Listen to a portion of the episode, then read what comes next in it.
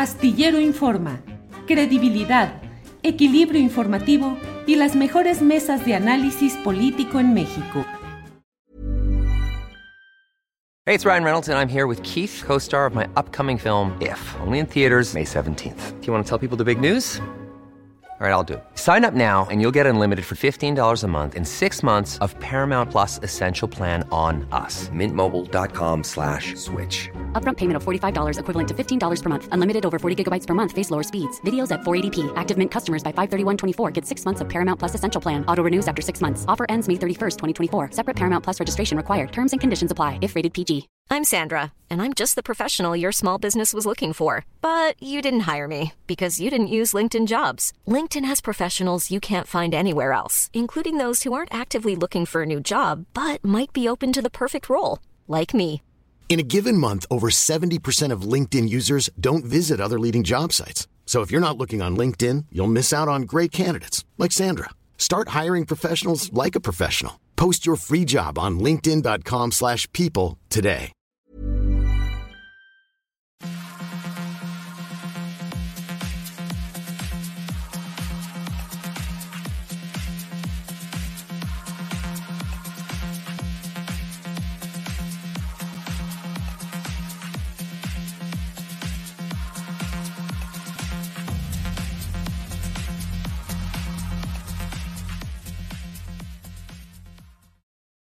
La una de la tarde, la una de la tarde con dos minutos. Hoy estamos no a tiempo, sino un poquito rebasados. Le pedimos disculpas, le, pidió que, le pedimos que disculpe este retraso, pero ya estamos puestos con este programa del lunes 13 de junio de 2022. Muchas gracias por acompañarnos. Tenemos la información más relevante del día con Adriana Buentello, tenemos entrevistas, debate de todo. Y vamos a arrancar ya en este momento de inmediato con una entrevista muy especial. Vamos a hablar con Plutarco García Jiménez. Él es director en jefe del Registro Agrario Nacional.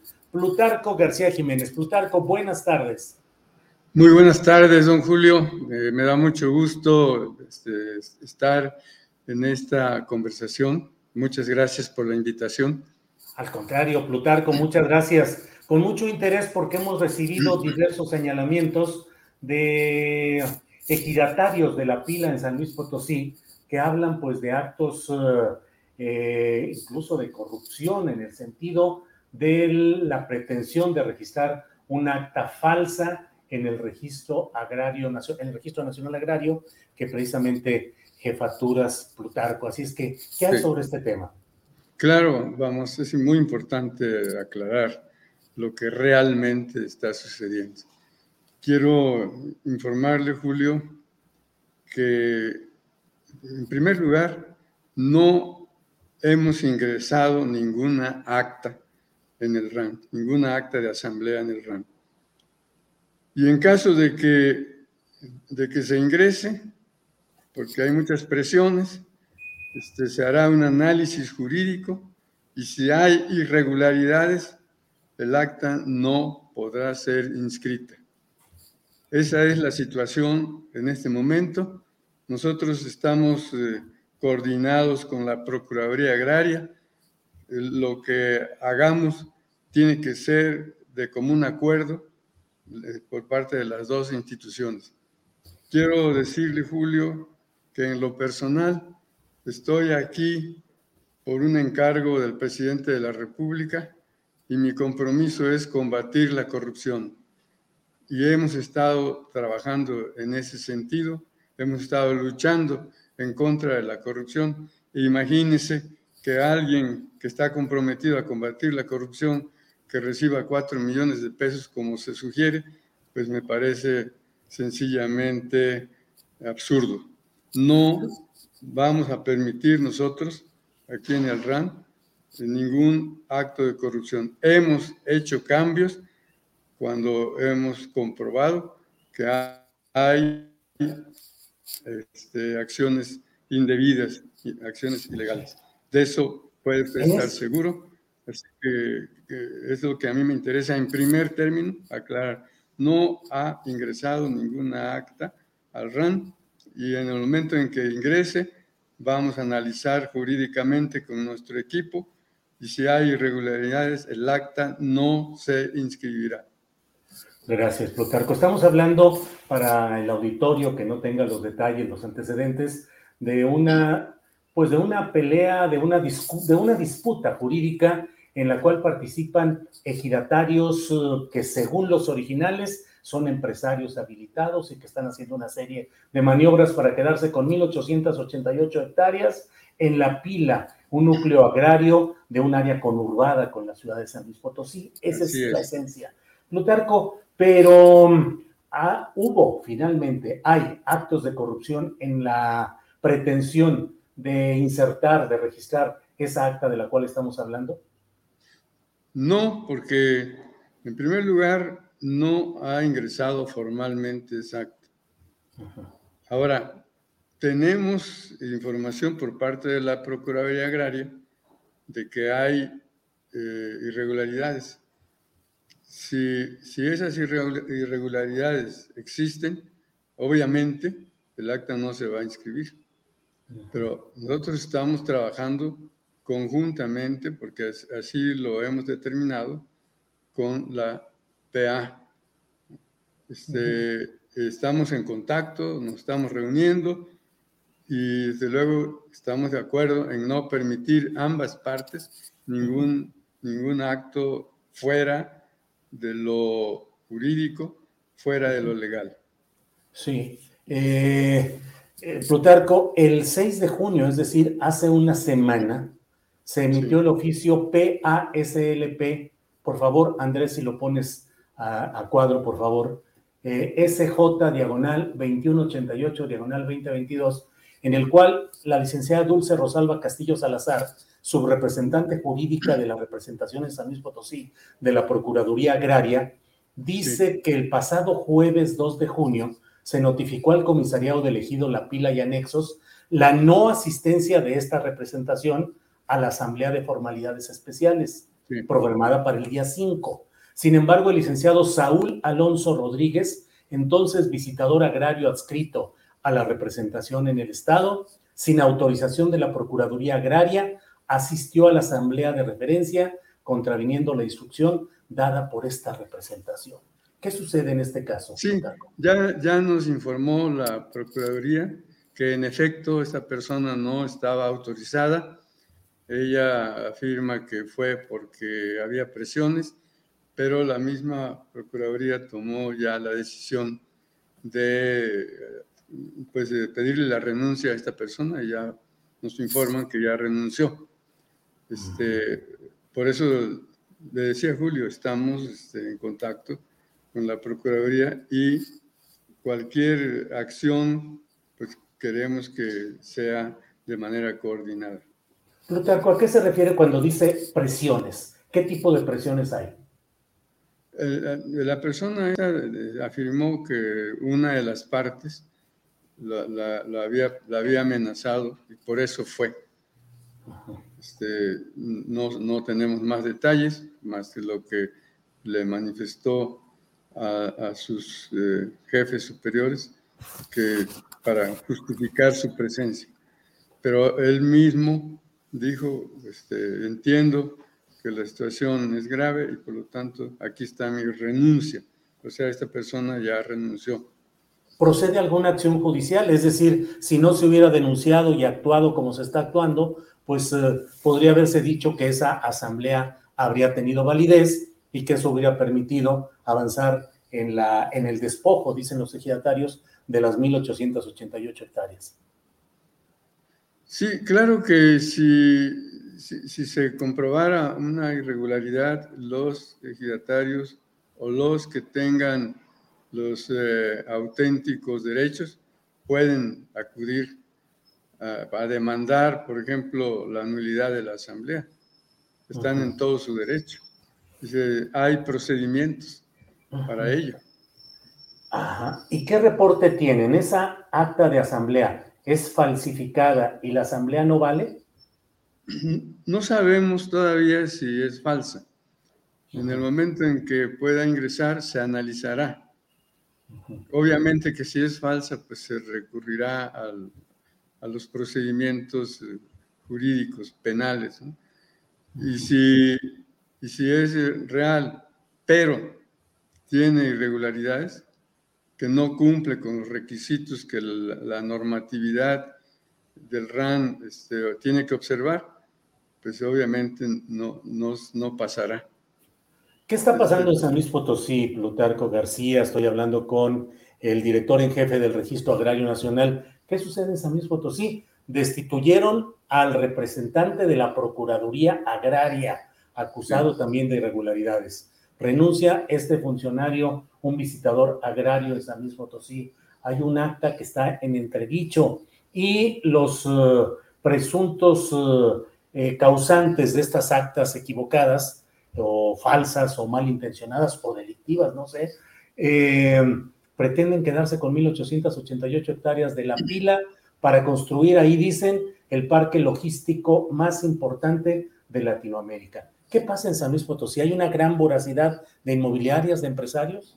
Yo creo que eh, en San Luis Potosí, como Querétaro, como Quintana Roo, este, la presencia de los eh, magnates inmobiliarios pues es fuerte y hay, en ese sentido hay mucha presión para que los ejidatarios eh, vendan sus tierras para que haya corrupción incluso. Este, ahora, sobre las renuncias en la PA, bueno, yo creo que es una cuestión eh, de la PA, pero si, si, en nuestro caso se comprobara que un funcionario del RAN eh, haya cometido un acto eh, indebido, pues procederemos. Lo hemos hecho, Julio, lo hemos hecho en varios casos. Este, hemos tenido que cambiar a, directores, a, este, a, los representantes de los estados, cuando hay pruebas. Y estamos atentos a las quejas que, que nos llegan para tomar las medidas correspondientes. Yo estoy aquí con el compromiso expreso hacia el presidente de luchar en contra de la corrupción. Y, eso es lo que justifica nuestra presencia. Yo soy un agente de lucha de muchos años y no, no echaría a perder mi humilde trayectoria por un acto de corrupción. Eso jamás lo vamos a téngalo usted por seguro.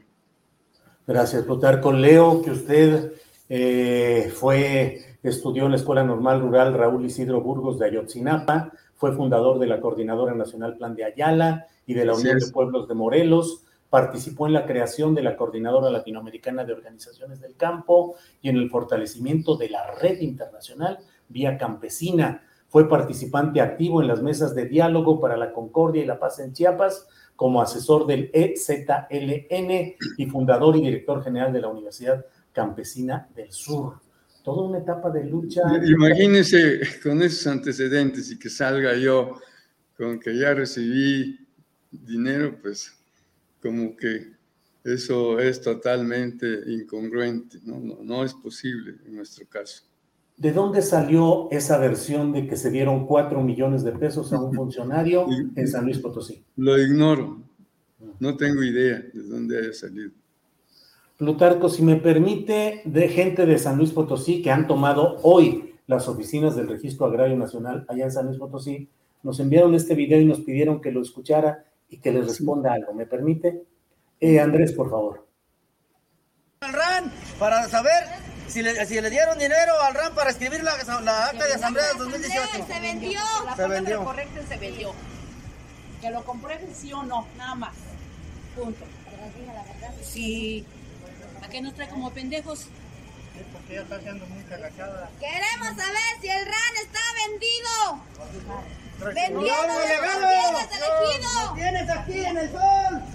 si queremos información si están vendidos con Guadalupe Arias del Chueco.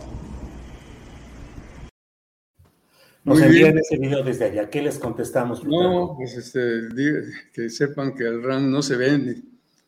No nos vamos a vender por nada y, somos imparciales en cuanto a los grupos en pugna. Este, si, en, uno u otro caso este, hay irregularidades, pues las vamos a considerar. O sea, no podemos favorecer a ciegas a, a ningún grupo. Nosotros nos tenemos que atener a la ley, a la legalidad, al respeto a lo institucional y a la justicia sobre todo. Nos, estamos aquí para que se haga justicia en el campo. Por ello estamos en contra de que personas arribistas que, que, no vienen del campo, que no son campesinos y que resulta que son avecindados o ejidatarios, este, eso nosotros no lo estamos permitiendo y lo estamos combatiendo. Y vamos a seguir en esa lucha, eh, denunciando los hallazgos que tengamos en el RAN de personajes que se han apropiado indebidamente de tierras ejidales o comunales. Y esa es la posición que vamos a mantener. Pues Plutarco, muchas gracias. Estaremos atentos porque esto es un asunto que todavía va a seguir avanzando. No ha llegado esa acta para solicitar ser inscrita en el Registro Agrario Nacional, ni en San Luis Potosí, según nos dicen los demandantes de allá, y tampoco aquí a nivel federal. Así es que... En el momento que llegue, en el momento que ingrese y que se analice, vamos a informar el resultado. Y si no la, la inscribimos, vamos a explicar por qué no la inscribimos. ¿Quién tiene que hacérsela llegar a usted, Plutarco? Los interesados. Este, los interesados y, y, ya nosotros este, eh, calificamos si de, de, todos los requisitos e indicadores que por ley tenemos que observar, si, si hay uno solo que no esté correcto, no, no se puede inscribir el acta. Bien, si no se inscribe el acta, ahí termina el proceso en el que buscan adjudicarse esas 1.888 no, hectáreas o siguen otras. No, las personas pueden recurrir a, a otros medios. ¿no? Uh -huh. este, está el Tribunal Agrario, entonces uh -huh. ellos, ellos, pueden, tienen derecho a uh -huh. seguir el recurso que quieran. Nosotros aquí en el RAN, desgraciadamente tenemos muchas demandas, cientos de demandas porque no inscribimos este, actos que son fuera de la ley. Y bueno, seguimos esos juicios. Y, y si en este caso la, la, parte que está pidiendo que registremos el acta este, y no la registramos, pues podrá recurrir al tribunal. Estará en su derecho. Bien, pues muchas gracias y estamos atentos a lo que siga en este tema de San Luis Potosí, elegido la pila. Muchas Vamos gracias. A, a informar con mucho gusto cómo siga el proceso, Julio, y le agradezco mucho, Julio. Este, sé que usted es una gente de una larga trayectoria, que yo la he seguido, y bueno, espero que coincidamos en que tenemos que combatir la corrupción. Así es. Gracias, Plutarco. Muchas gracias y buenas tardes. Gracias. Buenas tardes. Hasta luego. Gracias. Bueno, pues ha sido el director en jefe del Registro Agrario Nacional, un tema que está, está tomada en estos momentos la representación de este Registro Agrario Nacional en San Luis Potosí. Es un asunto jugoso, 1.888 hectáreas que quieren eh, usar para construir un parque logístico, dicen que el más grande, el mejor, el más importante de Latinoamérica, en una zona donde pues algunos grandes empresarios de algunos de los nombres y apellidos rimbombantes de, de la élite económica de San Luis Potosí se han habilitado como ejidatarios y dicen, pues compré mis derechos de ejidatario y yo estoy votando a favor de que se construya ese proyecto. Ya veremos que siguen todo esto y bueno, pues vamos a caminar, vamos a seguir con pues con mucha información interesante que hay y para ello, ya saben ustedes, no hay como Adriana Buentello que ya está aquí. Adriana, buenas tardes, buen lunes. ¿Cómo estás, Julio? Muy buenas tardes, feliz semana para todos. Julio, ¿cómo va el corcholatómetro de la corchalización que inició el presidente corcholatero que colecciona corcholatas presidenciables? Órale, órale, estás como en esos trabalenguas, ¿no? El que corcholatero, corchala, corcholatare, será un buen descorcholatizador. No, Adriana, no, no me pongas aquí trabalenguas. Oye, Adriana, muy movido el fin de semana en Toluca, muy movido Morena dando pues toda la fuerza, mostrando músculo, como dirían los clásicos, presentando toda su colección no todos, estuvieron alrededor de 10 eh, gobernadores eh, en activo, eh, tres de los cuatro que ganaron recientemente, algunos legisladores, algunos, pero sobre todo pues la atención centrada en las corcholatas mayores. Adán Augusto, Claudia Sheinbaum y Marcelo Ebrard, que también apareció ahí como orador, ya echándole cachirria, como luego dicen, al verbo, echando ahí rollo y poniéndose en plan ya de orador de plaza pública. Yo escribí incluso una columna hoy en la jornada que se titula eh, La Fidelísima, porque Claudia Sheinbaum se comporta así como la superfiel, su emblema y su punto de, de, presentación es ser fiel, fiel, fiel a los planteamientos de la 4T y a la palabra del presidente López Obrador, mimética del presidente López Obrador, yo digo fonéticamente un poco eh, inadecuada para eh, el grito placero, o sea, el tono de voz de Claudia no le da para, para la arenga y para el grito en público, es una científica que, bueno, está metida en la política.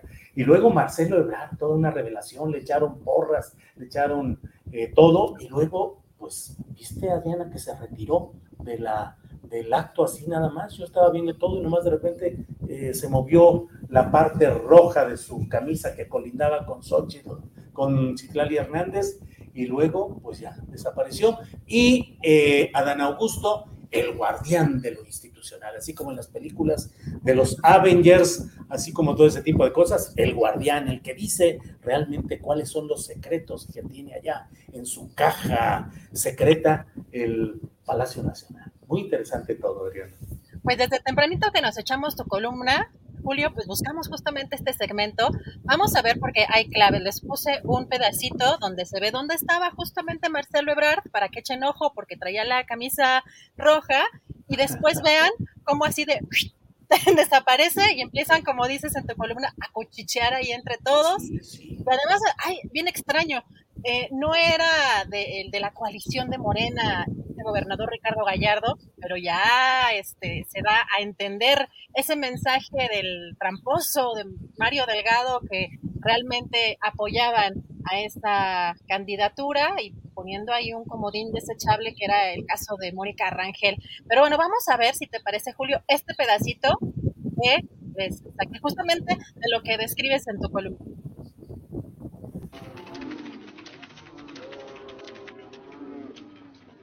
Por eso no podemos dividirnos.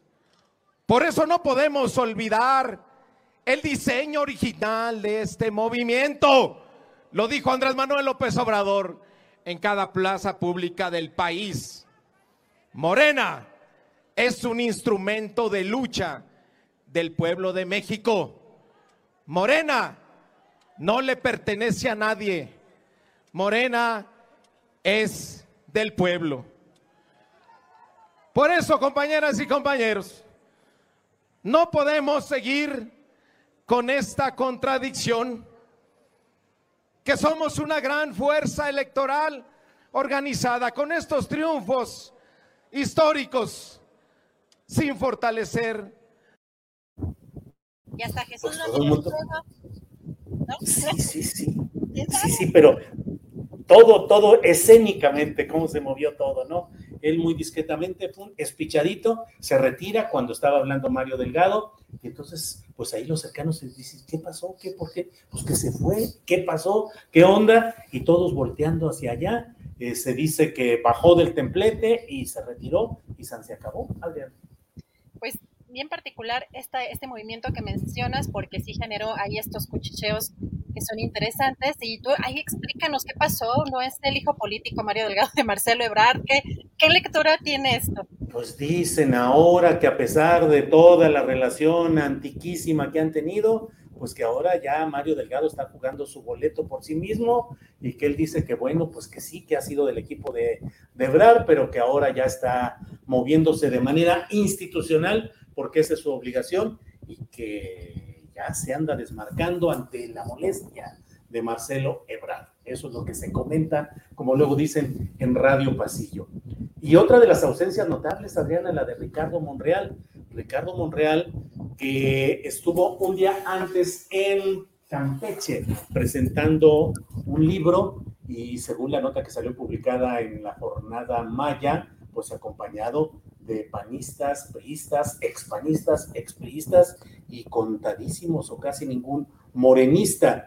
Eh, por otra parte, el propio eh, Ricardo Monreal, que fue invitado el, um, el uh, domingo a estar presente, pero no al desayuno que tuvieron toda la élite de mm, Morena. Hubo un desayuno, a ese no fue invitado Ricardo Monreal, solo fue invitado a que llegara, como todos los demás, a las 11 de la mañana, es decir, una invitación a todos los senadores para que llegaran como público a las 11 de la mañana. Es de suponerse que abajo, o sea, abajo y a lo mejor lo habrían visto ahí, lo habrían subido, pero bueno, lo cierto es que no fue invitado al desayuno, solo fue invitado en una invitación general a todos los senadores a que se presentara a las 11 de la mañana ahí en esa plaza de Toluca. ¿Cómo ves, Adriana? Pues también hoy, no nada más el fin de semana y, lo que vimos en las redes sociales, hoy el presidente se pronunció sobre esa exclusión. Bueno, dijo que inviten a Ricardo Monreal, entre otros, pero también eh, el propio Ricardo Monreal acaba de terminar una conferencia y ahorita les comentaré justamente sobre lo que dijo, porque ya empiezan a ver ahí una serie de, de, sentimientos o de eh, resentimientos o, ciertos comentarios que se ven complicados en este panorama ya eh, preelectoral o rumbo al 24. Decir, Julio, que hoy el presidente López Obrador volvió a mencionar el tema de las encuestas, que ha sido un tema muy cuestionado, que dijo que no va a apoyar, no va a apoyar eh, pues a nadie hasta que, bueno, esté la encuesta, dijo que sobre esa persona eh, iría su apoyo. Si te parece, vamos a escuchar qué fue lo que dijo el presidente sobre esto. Y yo con mucha claridad he dicho, no voy a eh, manifestarme por ninguno. Los que pertenecen a nuestro movimiento, al partido del que soy fundador, aunque ahora tengo licencia, todos son mis amigos, compañeros, los quiero mucho. Y eh, los considero capaces. Ya lo he dicho, o sea, como una recomendación, si se ajustan a lo que establece el estatuto, se puede resolver con una o con dos encuestas. Y al que gane la encuesta, a ese es al que yo voy a apoyar.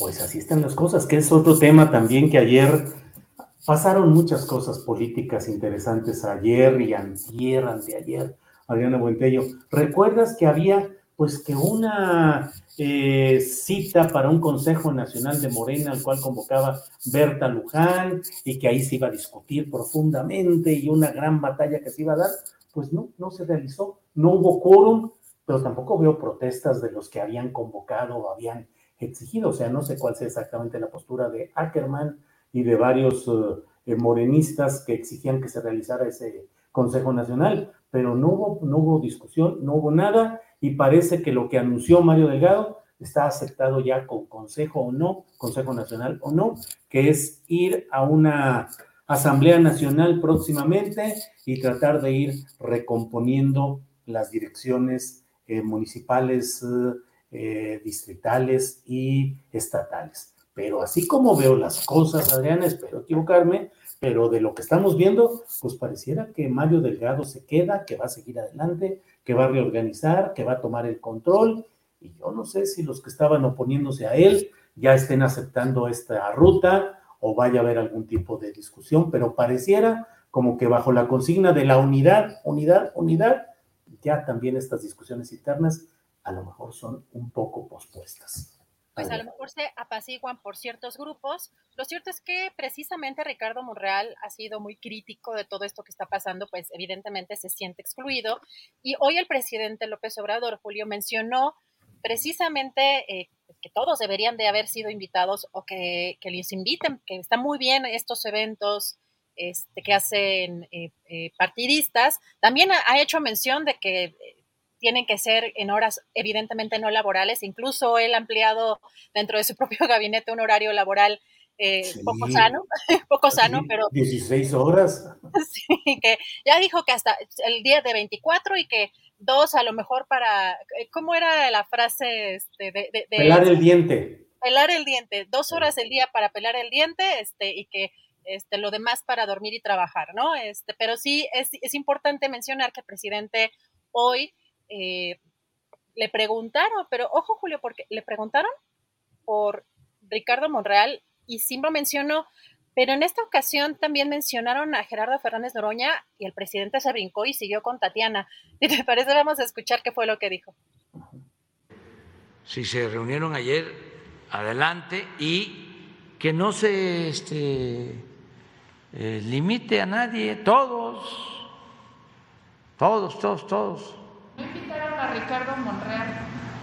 Pues este, yo eso sí ya no, hasta ya no llego. Este, pero hay que invitarlo. O sea, a todos, también a Esteban, a Ricardo Monreal, a Noroña, a este, Tatiana. Hay este, compañeras, compañeros de primera. A este Tatiana y se dijo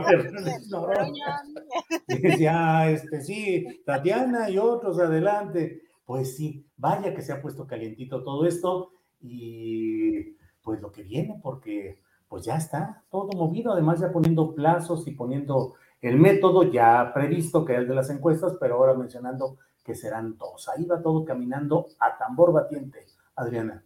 Julio, ya hace ratito dio una conferencia en el Senado, Ricardo Monreal, precisamente. Fíjate lo que, el mensaje que manda.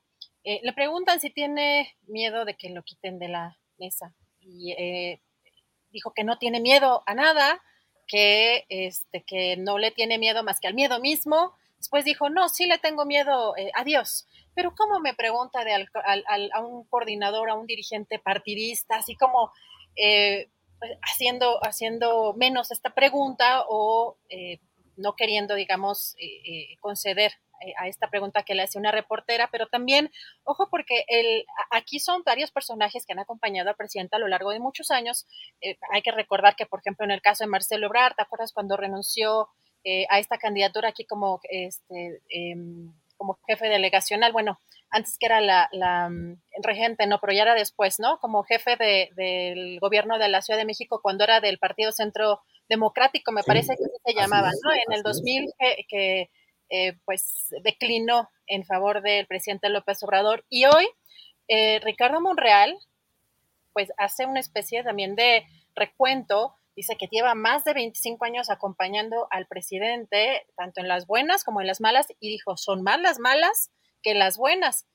Y criticó nuevamente las entrevistas, digo, las encuestas, dijo que no garantizan ni la imparcialidad ni transparencia. Vamos a escuchar qué dijo, porque además aquí menciona también el tema de la exclusión y hasta se va, se ve, se nota un poco quizá incómodo, aunque sonriente al final y, y se fue después de esta pregunta. Vamos a ver. Ayer en su discurso allá en Toluca, Mario Delgado decía que durante julio y agosto van a ser asambleas partidistas y que para septiembre un gran congreso nacional en donde van a renovar todos los comités directivos y los consejos de Moreno. No le dice nada a septiembre, ¿teme usted o no teme que le pidan la coordinación, que lo releven en la coordinación? No, no tengo temor. No tengo temor de nada.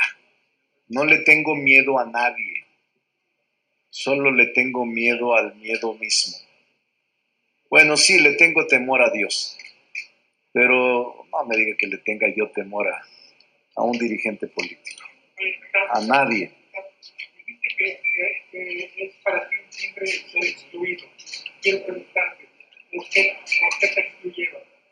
Pues hay que preguntarle a quienes me excluyeron. Yo soy parte pasiva en el proceso. Ahí me oyes. Soy parte pasiva del proceso, bueno, ahí en las declaraciones de Ricardo Monreal y sobre si lo quitarían de la Jocopo o no, si tendría alguna este, miedo o temor, más bien le, pregunta a la reportera, pues así responde eh, Julio. Sí, sí, sí, pues una situación en la que a Ricardo Monreal ya le están tocando las campanas de la decisión. Claro que falta tiempo, falta tiempo para que se abra esa convocatoria, que será dentro de un año, en la cual pues seguramente él se inscribirá. Ya veremos en qué momento no le parece que sea el procedimiento confiable y probablemente empiece ya su carrera por otro lado, o bien desde antes y ni siquiera participe en, esa, en esas encuestas, pero pues todo está en el aire, todo está en el aire y en las plazas públicas que ahora son el centro de la discusión y el centro del deseo político. Ahí quieren estar todos los nominados en este corcholatómetro Vamos a seguir pendientes con este tema. Por lo pronto, Julia, tenemos conectada a nuestra querida Jacaranda Correa y regreso en un rato más. Muy bien, gracias Adriana, muchas gracias. Eh, regresamos en un ratito más con todos estos temas corcholatómetros descorcholatorizados. Adiós, hasta el rato. Bien, vamos enseguida, vamos a continuar con nuestro programa de este día y tenemos como todos los la oportunidad de remover la neurona con nuestra compañera Jacaranda Correa, periodista y conductora de televisión. Jacaranda, buenas tardes. Hola, querido Julio, ¿cómo estás? Ya te estoy oyendo ahí hablar del corcholatómetro, ¿no? Sí, sí, es que como en esos trabalenguas de el que descorcholatare será un buen descorcholatizador y cosas por el estilo, jacaranda. Puros distractores, Julio, de verdad, ¿o no? Sí, ¿verdad? Sí, sí, sí, pues sí, realmente. Sí. ¿De qué nos quieres hablar hoy, Jacaranda, en esta oportunidad de remover las neuronas? ¿A ritmo de qué? Bueno, mira, antes de, echarle el, el, chacachaca neuronal, déjame decirte que la semana pasada estuve en este encuentro de pensadores académicos, este, científicos de, América Latina y eh, estuve en, una, en la mesa que, como les comenté la semana pasada, pasada, que tiene que ver con el tema de mercantilización de las ciudades y el derecho a la vivienda, pero eh, decirte, Julio, que eh, la verdad me, entusiasmó mucho que al final de, las mesas, eh, pues llegaron unos jóvenes, bueno, se acercaron algunas personas y bueno, siempre me, me, entusiasma que sean jóvenes, ¿no? Quienes se acerquen y me digan, oye, pues fíjate que te escuchamos con Julio Astillero y queremos decirte que le puedas, por favor, también enviar un saludo a Julio, con quien pues este, coincidimos plenamente en muchos de sus argumentos, de sus críticas. A veces nos sentimos huérfanos, ¿no? O sea, de, de pensamiento, de crítica. Y me mandaron, Julio, fíjate, me dieron primero este libro, que es el de los movimientos estudiantiles en México. Este, hace todo un recorrido muy interesante, ya le estoy echando un, este, un vistazo y luego me mandaron este, que se llama La caja de herramientas Gramsci y la lucha de clases en la 4T. Y a grandes rasgos lo que te quiero decir, y me dio, por eso me dio tanto gusto de que fueran chavos este, muy críticos, pero con un, un, pensamiento más allá de la demagogia, en donde plantean varias cosas ahí, y por eso entendí que coinciden con mucho de la línea editorial de este programa, señalando que pues que es fundamental la crítica en este momento, que es fundamental dar luces, pero que no necesariamente es este necesario, digamos que asentir siempre y decir, sí, estoy de acuerdo, porque si no, pues es imposible avanzar, ¿no? O sea, contrapone cualquier ideal democrático. Entonces, es muy interesante lo que plantean estos, estos chavos y pues solamente decir que pues es un privilegio, Julio, y la verdad muy interesante, eh, pues que sean jóvenes, ¿no? Quienes también escuchan este espacio, Julio. Así es que eso por ahí, y bueno, justamente como eh, siguiendo en este tono de que no todo es asentir, no, todos, no todo es estar de acuerdo, tampoco es estar este, contraponiendo y a todo diciendo que no, sino pues abrir, ¿no? La reflexión. Fíjate que hoy yo quisiera compartir algunas em, eh, preguntas, algunas ideas contigo, ¿no? Como periodista, para seguir pensando en esta iniciativa que se propuso apenas hace unos días desde la mañanera, ¿no? Este, por el presidente López Obrador, de dar un seguro social para periodistas independientes o que trabajan por cuenta propia y que desde mi punto de vista, este Julio tendría necesariamente que abrir un debate mucho más amplio, más allá de lo instrumental, que me parece que tendría que ir pues mucho más a fondo. Y, brevemente aquí planteo algo que se comentó ahí en esta, esta mañanera por su vocero. Decía que este seguro... Eh, seguro social para periodistas, ¿no? que además abarca varias cosas, se da en un contexto en el que, según el, vocero, dice que eh, de acuerdo a esta encuesta nacional de ocupación y, y empleo, la más reciente del INEGI, hay 41.113 trabajadores que realizan labores periodísticas, ¿no? Y el 80% de estos, o sea, el más alto número, son remunerados, mientras que el 14.7 son eh, trabajadores que lo hacen por su cuenta. O sea, el más bajito, la mayoría, aquí dice, tiene menos de 50 años y son jóvenes. Así es que las primeras preguntas, Julio, es, ¿qué significa o, a quiénes se entiende, ¿no? Como periodistas independientes o que trabajan por cuenta propia, porque en esta eh, categoría eh, entran los que sí están contratados, ¿no? Bueno, más bien, eh, dice, los, no los contratados, sino los que trabajan por su propia cuenta, pero también hay periodistas que están contratados y que no tienen ningún tipo de seguridad este, social, ni fondo de pensión, ni de vivienda, ni de nada, ¿no? O sea, hay eh, periodistas que trabajan bajo un régimen, sí contratados por instituciones públicas o empresas, y que no cotizan absolutamente a nada, ¿no? Em, otra segunda pregunta es si realmente este eh, digamos que esta propuesta contribuye a resolver o solamente a paliar la crisis, digamos que de, mm, eh, pues e, esta crisis de vulnerabilidad que lleva a estar en situaciones de violencia, eh, de precariedad, en la que se encuentran pues muchos colegas también de los estados, ¿no? y, bueno, una crisis que pasa por un montón de cosas que ya hemos también conversado aquí, desde asesinatos, amenazas y también desapariciones, porque hay que decir que también hay periodistas desaparecidos, pero de ellos se habla muy poco.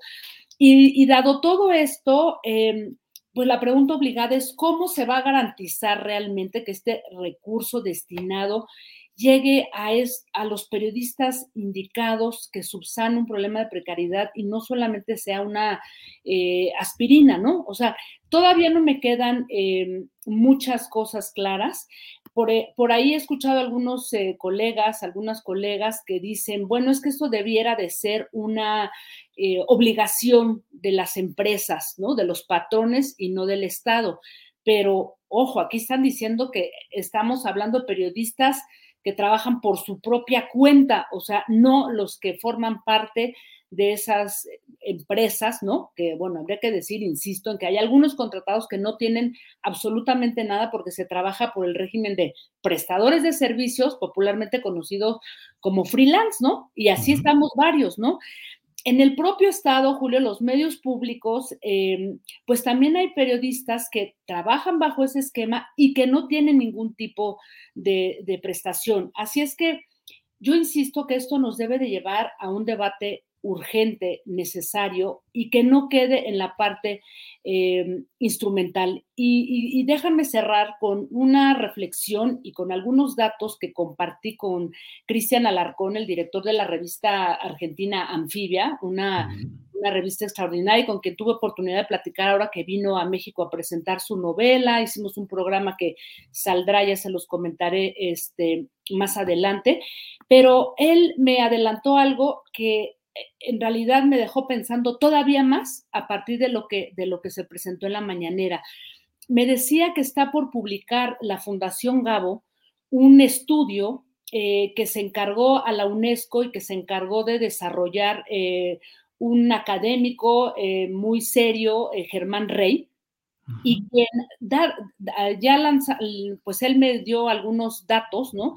Que después abordaremos más adelante en este programa, donde me dice que se hizo un mapeo, que eso es lo que, lo que hace falta, Julio, o sea, un padrón, un mapeo real de, de, cómo está trabajando el periodismo en México. Y me decía que eh, se mapeó que en toda América Latina hay 3.500 medios nativos digitales De ahí eh, cerraron el universo a 1500 y luego de ahí entrevistaron a 350 periodistas de este, de este gran universo.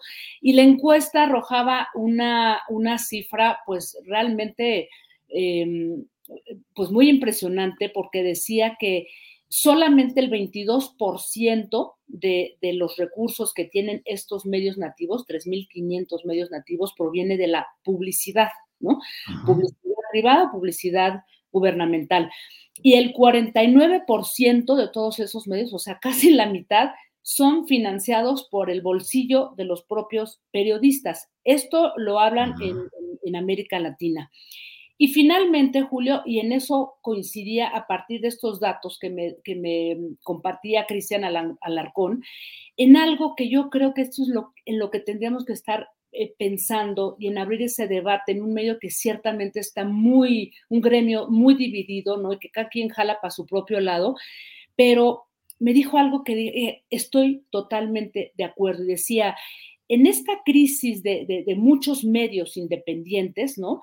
¿Qué pasa con las izquierdas en América Latina? ¿no? Todas diferentes, porque hay izquierdas más progresistas que otras, ¿no? No es lo mismo este, López Obrador que este, Boric en, en este, en Chile, ¿no? O Kirchner en, en, Argentina, etcétera, ¿no?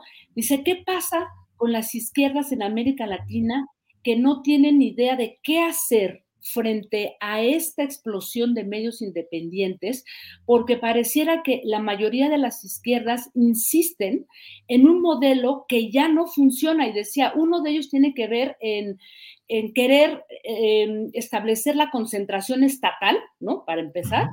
Y la otra es en querer dialogar solamente con aquellos medios que este, coinciden simplemente con sus planteamientos y no con los que disienten. ¿Qué pasa? ¿No? Entonces, creo, Julio, por eso insisto en que el debate nos debe de llevar a otro terreno, un, te, un debate político sobre eh, lo que pasa con los medios de comunicación en nuestro país en este, en este, este contexto, Julio, así a grandes rasgos. Sí, un debate necesario pero pues sí, eh, entre otros de los temas, esto que mencionas, de que muchas veces nos lleva a ubicarnos solo en una franja, la polarización y la pelea políticas e ideológicas y partidista nos lleva a que nos anclemos en un público que espera escuchar lo que nosotros esperamos ofrecerle para mantenernos en sintonía con ese público. Qué difícil, eh, Jacaranda, el poder elaborar medios de comunicación a través de las eh, redes digitales que puedan sobrevivir en medio de esta polarización, tratando de ofrecer, pues más o menos, un equilibrio dentro de una línea editorial evidente, como es el caso de, del programa que tenemos Astillero Informa, que busca dar voz pues a los movimientos sociales, a las protestas, a las críticas, al debate político dentro de la izquierda y también tenemos invitados que corresponden plenamente a la derecha, Agustín Laje, eh, Enrique de la Madrid recientemente, en fin, pero qué difícil es movernos en este ambiente tan embravecido del periodismo en las redes sociales, Jacaranda. Así es, este querido Julio, es, es complejo, pero yo sí creo, y bueno, por lo menos yo me siento privilegiada de estar aquí en donde creo que pues sí, como tú dices, a veces se van haciendo así malabares, ¿no? Para no tensar esa, esa cuerda porque desafortunadamente ese sesgo de confirmación que, que permea la sociedad en donde pareciera que lo único que se quiere escuchar es lo que nosotros creemos que es verdad y no permitir que existan otro tipo, digamos, de argumentaciones, de reflexiones, pues ciertamente, este, pues va en detrimento de un periodismo que hay que decirlo, es un periodismo que le debe muchísimo a la sociedad, es un periodismo que, que tiene pues una, una gran historia de, colusión, de cercanía con el poder político, incluyendo hoy porque, eh, insisto, ¿no? O sea, no se trata de, de defender posturas político-ideológicas, sino de servir a la gente, que eso es lo que tendríamos que hacer desde nuestro oficio, Julio. ¿Qué te digo? Pues seguimos caminando en este terreno tan tan complicado, pero al mismo tiempo, sí, pero al mismo tiempo tan apasionante y tan novedoso y tan lleno de expectativas. claro, y hay que esperar ese, ese estudio. A mí me pareció muy interesante porque ahí se hizo un mapeo de, muchos medios en América Latina, este Julio, y yo creo que sí es interesante, ¿no? O sea, abrirlo a, un padrón, a una cosa mucho más específico de, cómo, cómo se está trabajando los medios en, nuestro país. Y bueno, a ver qué, qué arroja este estudio, querido Julio. Jacaranda, como siempre, muchas gracias por darnos la oportunidad de remover las neuronas en lunes, que todavía es más difícil porque es el lunes. exactamente, todavía estamos cansadas, estamos cansadas del fin de semana. Así es, Jacaranda, pues muchas gracias y nos vemos la próxima semana. Gracias. Un abrazo, querido Julio. Igual, Jacaranda, hasta luego. Bueno, pues ya sabe que los lunes tenemos la oportunidad de remover neuronas al ritmo intelectual que nos va poniendo Jacaranda Correa, periodista, conductora de programas en medios electrónicos. Eh, bueno, pues eh, es la una de la tarde con 52 minutos y ya estamos listos para ir con nuestra compañera Claudia Villegas, que como usted sabe es periodista y directora de la revista Fortuna. Claudia, buenas tardes. Buenas tardes, Julio, ¿cómo estás? Feliz inicio de semana a todos, a todas. Igual, has estado muy activa. Tú estás activa todos los días, Claudia, y de todo, desde el adolescente que ya cumplió 18 años y que te vi celebrando y bueno, al mismo tiempo supongo que poniendo la plataforma de las alas ya de 18 años que son para nuestros hijos y pues mucha actividad en la cual estás metida, Claudia. Muchas gracias, Julio. Sí, que se vuelven ciudadanos, ya les toca votar, les toca tomar decisiones, ya no pueden tener la misma posición ideológica que tú y entonces, bueno, comienza este asunto de civismo de parte de, los chicos, Julio, por eso es una etapa importante, creo, y, gracias, Julio, por recordarlo, sí ando muy activa. Eh, tratando de, como todos en este país, Julio, no sé si te parece que tenemos que combatir la inflación, la inestabilidad económica con más trabajo. Sí, sí, sí, que también he leído muchos de los comentarios que pones y algunos de los artículos publicados en la revista Fortuna. ¿Qué nos dices hoy? ¿De qué nos deseas hablar, Claudia? Sí, quería platicarles sobre una nota que vi hace rato. En Francia, el presidente Macron acaba de decir que van a entrar en una economía de guerra nosotros en la revista Proceso a principios de la pandemia indagamos muchísimo sobre qué significaba una economía de guerra, Julio, porque una economía de guerra lo que significa es que entramos sin duda en un periodo especial, en un periodo en donde los países, los gobiernos tienen que comenzar a pensar cómo pueden sacar adelante su economía. Y en Francia, Julio, como en Alemania, lo que sucedió entre Ucrania y Rusia, pues puso en jaque la operación de un gran gasoducto que estaba abasteciéndoles de gas natural, Julio, y que por lo tanto también les estaba generando pues eh, electricidad, energía, combustible barato.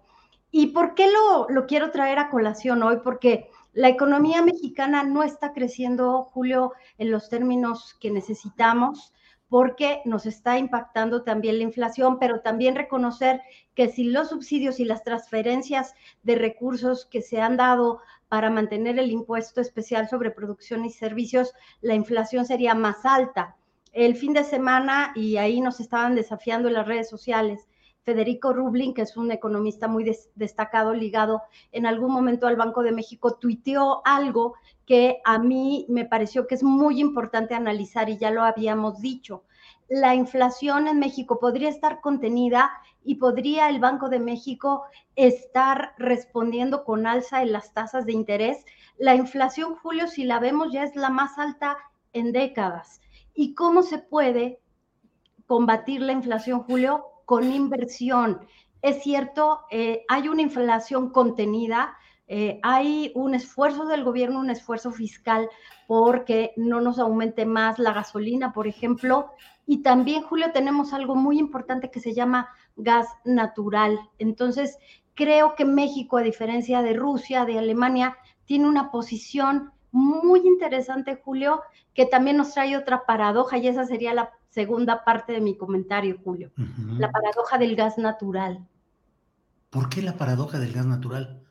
Fíjate, Julio, que me estaba acordando que a principios del gobierno de Felipe Calderón nos invitaron a los mochis, a este lugar en donde se iba a anunciar la estrategia más importante para la construcción de gasoductos. Fuimos ahí todos los reporteros y se anunció que se iban a invertir muchísimos recursos. Si no me falla la memoria, más de 10 mil millones de pesos para construir gasoductos que se iban a ligar a las plantas de la Comisión Federal de Electricidad y que entonces se iba a generar electricidad barata. Lo que supimos después es que el gobierno de Felipe Calderón y el gobierno de Enrique Peña Nieto construyeron una gran red de gasoductos y firmaron contratos muy desventajosos para nuestro país, tan desventajosos que no se construyeron las plantas que se tendrían que construir. Pero hoy esos gasoductos, Julio, se están pensando para detonar crecimiento. Por ejemplo, una gran planta de fertilizantes en Sinaloa que podría detener la, la importación de fertilizantes cuya proveeduría en esta zona también está ligada a muchos grupos de interés, Julio. También se podría construir una planta de licuefacción que pudiera permitir que México exportara ese gas natural barato. No hay en otro, en otro lugar de eh, Norteamérica la oportunidad que tenemos ahora. Por eso digo que es una paradoja. Lo que hicieron el PRI y el PAN tratando de generar un negocio para las constructoras, también quizás viendo al futuro, Julio, a pesar de que lo hicieron con contratos leoninos, ahora le pone a México una condición excelente para poder generar negocios, inversión. Por eso, incluso esa planta de fertilizantes, Julio, tiene inversión alemana. Por eso digo que es una paradoja. Eh, lo que rechazamos tanto de corrupción en algún momento con los gasoductos, hoy bien aprovechado, podría hacer la diferencia con Alemania y Francia que podrían entrar a una economía de guerra, Julio. Sí, Claudia, sí, ese proyecto de la planta de amoníaco en la bahía de Huira, en Naome, en, Topolobampo, con mucha, con mucha polémica y con mucha discusión con inversión alemana, creo que entiendo que es la principal inversión que se tiene ahí. Y pues Del gobierno alemán, Julio. Pues Imagínate qué estratégico es para ellos estar aquí, en donde van a poder incluso también llevar eh, pues toda, toda esta cantidad de fertilizantes a todo el país. En este momento lo estamos necesitando para incrementar la producción de alimentos no solo ese, el de licuefacción, Julio, que permitiría congelar el gas natural para poder aprovecharlo, porque sí o sí se está comprando, Julio.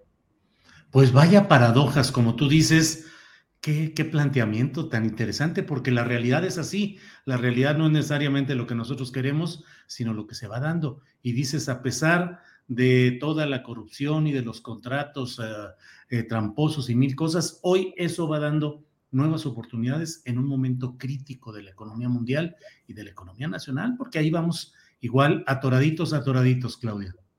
Así es, Julio. Enrique Ochoa Reza no sabe el bien que le hizo al país cuando impulsó estos gasoductos. Digo, no construyó las plantas, ¿verdad? Que debía construir, pero ahí están los gasoductos que bien aprovechados nos podrían hacer la diferencia en este momento. Y pues nada más, Julio, retomar precisamente lo que dijo el presidente López Obrador, no sé tú qué opines, dijo que la Marina va a blindar todos los proyectos que se están construyendo de eh, multimodal en el sureste del país para que no vengan nuevos eh, gobiernos o empresarios y quieran privatizarlos. Pero imagínate un blindaje transeccional, Julio. Sí, sí, sí, pues complicado. Y además, bueno, en momentos tan especiales que, bueno, los detalles apenas van saliendo, Claudia, de este robo de 20 contenedores en una empresa privada en Manzanillo, donde estuvieron durante siete, ocho horas los delincuentes operando grúas, eh, los tráileres, y no se tiene, no, no, se tuvo ninguna previsión, a pesar de que son instalaciones portuarias cuidadas por la Marina eh, nacional. Pero pues sí, hay muchas cosas ahí, Claudia. Así es, Julio. Bueno, pues las aduanas tienen que hacer una revisión porque se están convirtiendo, gracias al crecimiento de la exportación del comercio exterior, en, una, en un flujo de caja para el gobierno, Julio. Y no es la primera vez que les pasa. ¿Te acuerdas cuando se perdió la cadena de guardia y custodia de las pruebas de la línea 12 que también estaban en, aduanas y se perdieron. Qué extraño, ¿no? Yo creo que ahí la gente de aduanas tiene que hacer algo porque ahora son autónomos. El SAT les dio independencia. Entonces, tienen que rendir cuentas, Julio. Yo estoy de acuerdo con, eso. Claudia, pues seguimos atentos y pues a ver cómo sigue nuestra economía, que la política va por un lado eh, haciendo ruido y efervescencia y explosiones internas, pero la economía pues ahí sigue atorada y también haciendo otro tipo de explosiones, Claudia, pero ahí seguimos.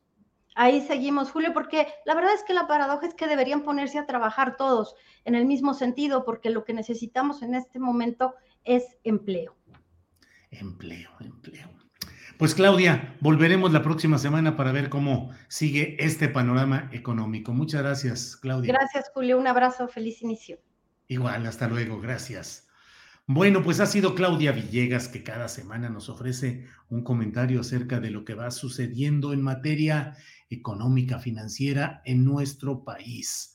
Bueno, eh, ha salido un, está publicado un libro eh, con las niñas no, y tampoco los niños. Es un libro que está escrito, es pues una, eh, las vivencias, los relatos, las experiencias, la lucha de Frida Guerrera, comunicadora y activista que tiene este nuevo libro en circulación.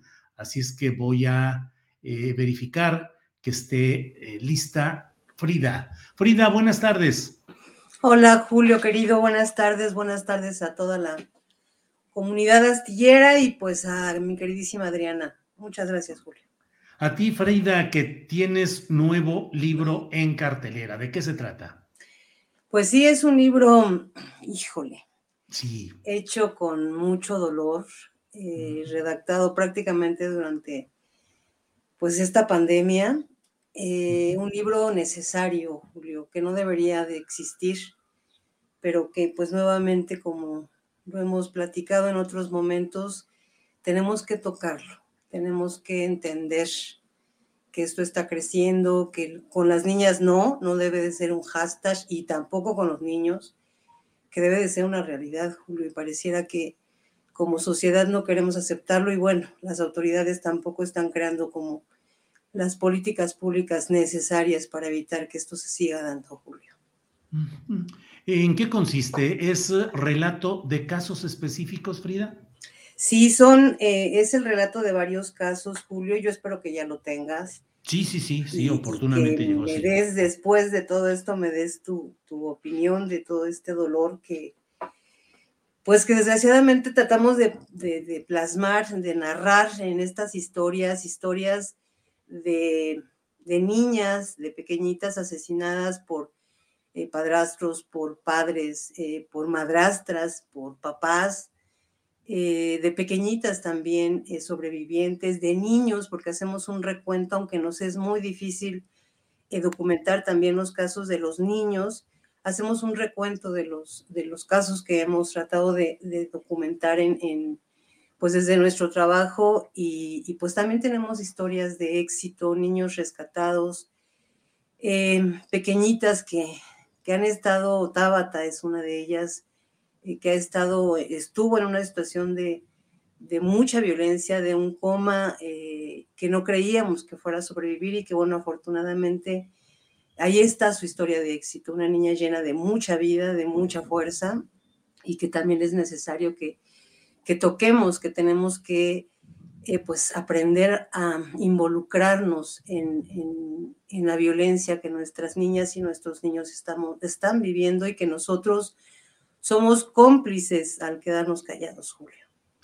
Frida, fíjate que aprecio mucho el trabajo que realizas, aprecio el hecho de que resistas y que sigas adelante a pesar de tantas críticas que a ti como a mí, como a muchos nos toca, eh, y no siempre de la manera más racional y más apreciable para poder discutir y debatir, que es algo que finalmente quienes estamos metidos en alguna actividad periodística, de activismo, de actividad social, eh, pues estamos obligados también a responder y a debatir y a discutir.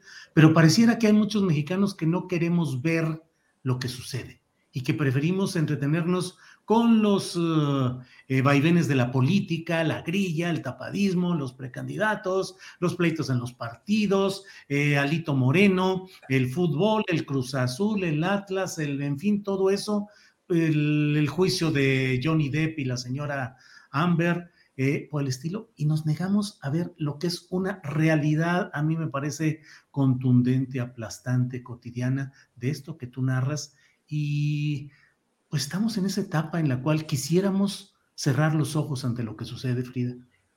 Y de manera grosera en muchos casos, de manera grosera, no toques ese tema, no me importa, no hagas, bla, bla, bla, y voltear hacia otro lado, perdón. Sí, Julio, yo lo, lo, hablo en, durante todos los relatos eh, en el libro, eh, cómo, bueno, la gente se, se empata en estas guerras intestinas, pareciera que no existe otro tema más que eso, la política, políticos, políticos, cuando de verdad hay infinidad de temas dolorosísimos, muy delicados. Mira, nosotros lo vemos cada vez que compartimos la columna. Nosotros hace unos, unas semanas pasamos por un trance muy doloroso eh, con la muerte de una de las mamás de las voces de la ausencia, que es el grupo de familias que nosotros acompañamos. Planning for your next trip?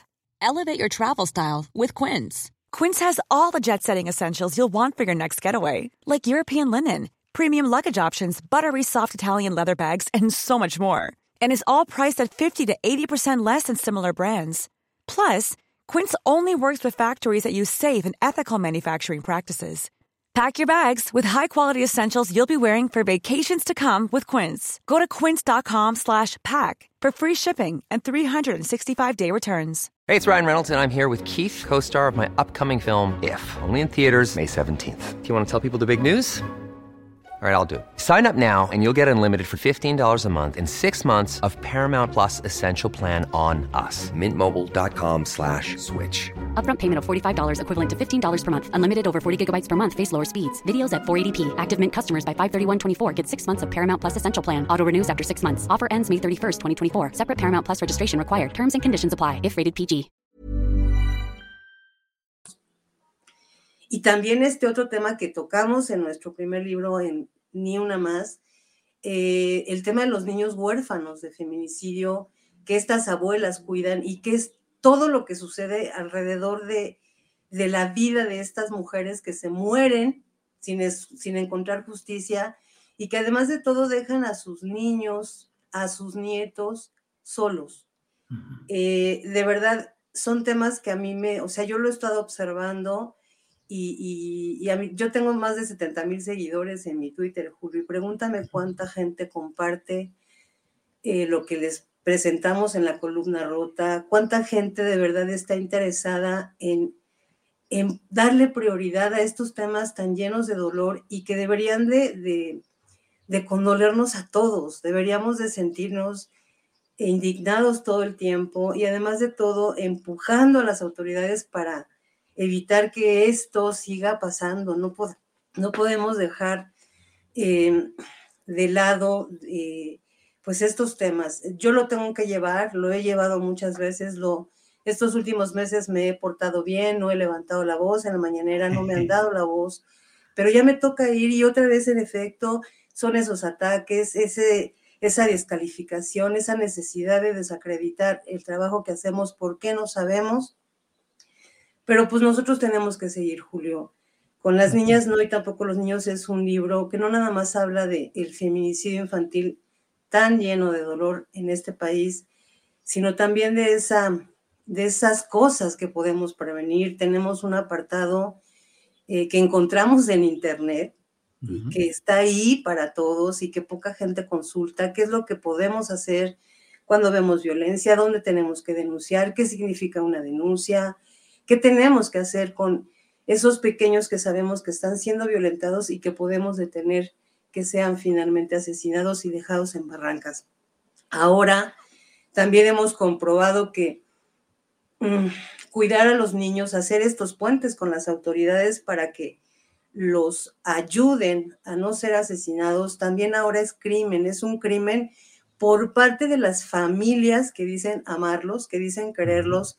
Ellos nos criminalizan y nos culpan, es que tú te lo llevaste, es que tú lo secuestraste, es que nada fuera, o sea, eso no es absolutamente real. Nosotros hacemos puentes para que estas eh, autoridades hagan su trabajo y salven niños. tenemos también la historia de niños rescatados que se encuentran en, en el sistema DIF y, y que bueno, nos vamos a enfrentar a lo que nos tengamos que enfrentar con tal de que estos pequeñitos y estas pequeñitas, que son de todos, que son de todas, eh, dejen de ser asesinados en México. Frida, hay las estructuras judiciales y asistenciales, pienso en el DIF u otras instancias de ese tipo, pero insisto, hay las instancias judiciales y las asistenciales que lo impelan, que lo, que, lo, que lo lleven a uno a decir, en el caso de que se esté sufriendo eh, o se conozca un caso de violencia contra niños o niñas, ¿de verdad se puede invocar que haya atención o justicia o es abrir una caja de Pandora en la cual van a ser mil problemas más, mil abusos judiciales, desatenciones asistenciales? ¿Cómo está ese tema? Sí, Julio, es un tema bien, bien triste porque por ejemplo, existe el DIF, ¿no? Se supone que es un sistema que protege a las niñas, a los niños, a las mujeres, ¿no? Violentadas. Eh, que realmente no lo hace. ¿Qué hace DIF? Eh, pues ayuda a niños con, con, discapacidad, a los niños que les llegan a los albergues, donde también se ha reportado que hay eh, violencia en contra de estos pequeños. Nosotros mismos fuimos testigos en Oaxaca cuando yo trabajé dentro del DIF y, nos dimos cuenta de muchas cosas que se daban ahí, ahí dentro y justamente por eso me corrieron, ¿no? Porque pues empecé a, a, pues a levantar la voz de lo que estaba pasando. ¿Y qué sucede con DIF? DIF solamente los atrae a los pequeños, se los lleva, pero después de que la Fiscalía del Estado, de cualquier Estado, lleve a cabo una investigación.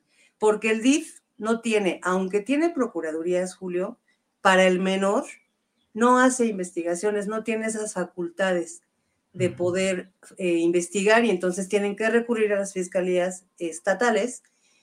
Y bueno, no es una fiscalía especializada en niñas, niños y adolescentes la que investiga.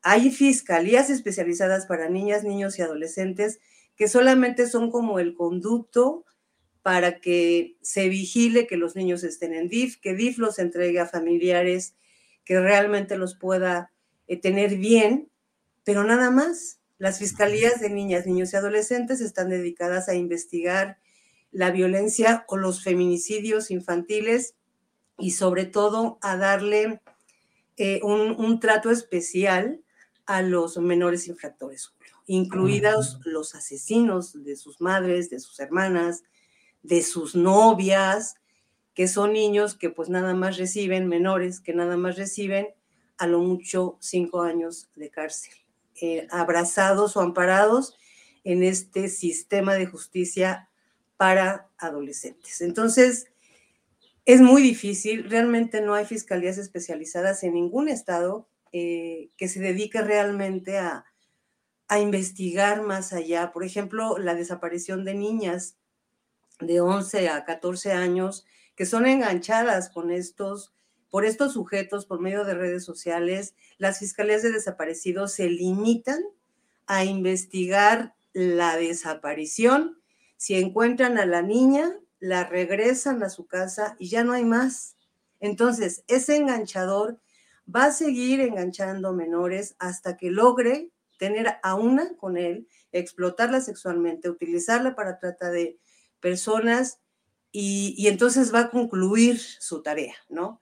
Yo creo que, de verdad desde las autoridades tienen que tomar en serio lo que está sucediendo en torno a toda la violencia que está viviendo la niñez, qué es lo que les estamos enseñando, los suicidios, yo hablo de suicidios disfrazados, los, la cantidad de suicidios en menores está creciendo, eh, menores ahora asesinando niños, menores de edad violando niños más pequeños en las escuelas, Julio. Algo muy grave estamos haciendo como adultos, algo muy grave estamos haciendo como sociedad, que no empujamos a que la autoridad tome en serio estos temas, Julio. Así es. Fíjate que hay muchos comentarios eh, de saludos positivos, de señalamiento de lo necesario que es la lucha en general de la sociedad en estos temas y en particular la que tú realizas. Y varias personas nos dicen, eh, bueno, ¿y qué es lo que tenemos que hacer si conocemos de un caso de agresión, de abuso contra infantes, contra niños o contra niñas? Está en tu libro, lo sé, pero ¿qué les podemos decir a quienes preguntan en lo elemental qué hay que ir haciendo? O sea, pues, Roxana Contreras dice que Frida nos sugiera de qué manera podemos ayudar, por favor. No he podido terminar de leer su libro porque me ahoga, pero sí quiero participar de la manera en que se pueda. Y como eso, hay muchos comentarios en ese sentido, Frida. Pues esto, Julio, em, lo pueden consultar de verdad. Esto de qué hacer y a dónde acudir cuando hay violencia cerca de casa o en casa, lo pueden consultar en las páginas de DIF. Yo saqué de ahí esa información, está obviamente en el libro, pero así, de primera mano. Eh, a mí me han buscado en muchas ocasiones para pedirme que acuda o que acompañe un caso de una pequeñita violentada o un niño que está siendo violentado. Y lo primero que les pido son pruebas para que yo pueda meterme con la fiscalía y decirle, está pasando esto con este bebé o con esta chiquita, ¿no? Muy pocas personas se quieren involucrar, Julio, porque para poder interceder, hasta yo como acompañante de estos temas, tengo que tener pruebas, que la, autoridad diga, pues sí, lo está golpeando, que los audios, que las fotos, que los videos, algo que ayude a concretar que sí hay violencia. Una y otra, denuncias anónimas al 089, al, al 911, eh, para que con, esa, con esas denuncias les, pueda, les podamos decir a las autoridades, mira, ya denunciaron y no les hacen caso. Si algo le pasa a esa niña, es tu responsabilidad. Si algo le pasa a ese pequeñito, es tu bronca. Y empujar. Alguien me decía, es que a ti te hacen caso porque eres Frida Guerrera o porque eres activista o eres periodista o eres comunicadora.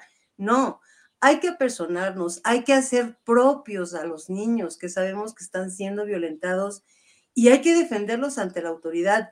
Que si vas al DIF y lo estás denunciando y te dicen que vayas a la fiscalía, vete a la fiscalía, pon la denuncia, da la cara, no tengas miedo, porque mucha gente, Julio, tiene miedo de denunciar. Es que es mi vecino y es que qué tal si al rato se da cuenta el papá que yo lo denuncié. Tenemos que quitarnos el miedo y aprender a exigirle a las autoridades que vayan y rescaten a esos pequeños. Entonces, a grosso modo, eso es lo que podríamos hacer si vemos o detectamos que de cerca de nosotros, con nuestros primos, con nuestros sobrinos, con nuestros hermanos o hermanas, está pasando algo que tú ves que el pellizco, que eh, algo que de verdad esté, esté lastimando y lacerando la vida de ese bebé o de esa pequeñita que tú tienes cerca, métete. O sea, muchas veces, Julio, yo lo digo en el libro, nos amparamos en es que no es mi bronca, ¿no? Es que su hijo, es su hija y, las mismas, las mismas familias, las mismas personas te dicen, es mi hijo y si quiero me lo trago, ¿no? Y no, pues ¿qué crees que no? Si no quieres, si yo quiero también te denuncio porque no tienes por qué tragártelo. Estamos acostumbrados a que los niños y las niñas son, son propiedad familiar y entonces con ellos podemos hacer todo, utilizarlos hasta de rehenes. También lo hablo en el libro, Juan Martín Pérez García, que es un hombre maravilloso, que lleva años dedicado al tema de la defensa de niñas, niños y adolescentes, lo dice en su apartado que nos regaló, cómo es que los niños se, se convierten en rehenes de las parejas, ¿no? Eh, cómo los niños sí llegan a ser manipulados para en revancha atacar al otro y aniquilarlo, hombres y mujeres, hombres y mujeres creo que tenemos que entender que los niños no pueden ser rehenes de nadie, que los niños son de todas y de todos y que todos somos responsables de poder rescatar a lo más valioso que tenemos, Julio, que es el futuro, que son nuestros pequeños y nuestras pequeñitas. Así es, Frida. Maritza Aguado Sierra nos dice, la evolución de una sociedad puede medirse por la forma como trata a los más vulnerables. Así que como sociedad estamos reprobados. Híjole, Maritza, Aguado y Frida, este comentario. Frida, pues muchas gracias por la oportunidad de asomarnos a tu escritura, al texto, a lo que relatas con un ánimo de que la gente conozca y tenga eh, información puntual de lo que está sucediendo en este tema. ¿Dónde pueden seguir tus comentarios, tus videos, Frida? Pues no he hecho mis transmisiones porque andaba así medio baja de pila, pero estamos por retomar Femicidio Emergencia Nacional en mi canal Frida Guerrera. Eh, pues mis redes sociales son todas Frida Guerrera, eh, Twitter, en Instagram, que casi no lo utilizo, pero ahí estamos también.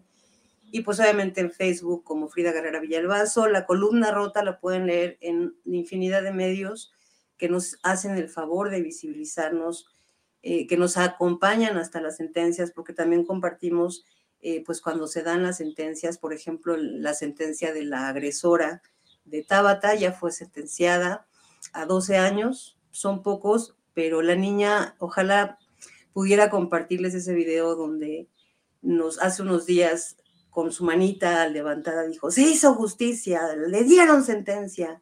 Y para ella fue, es un triunfo de vida.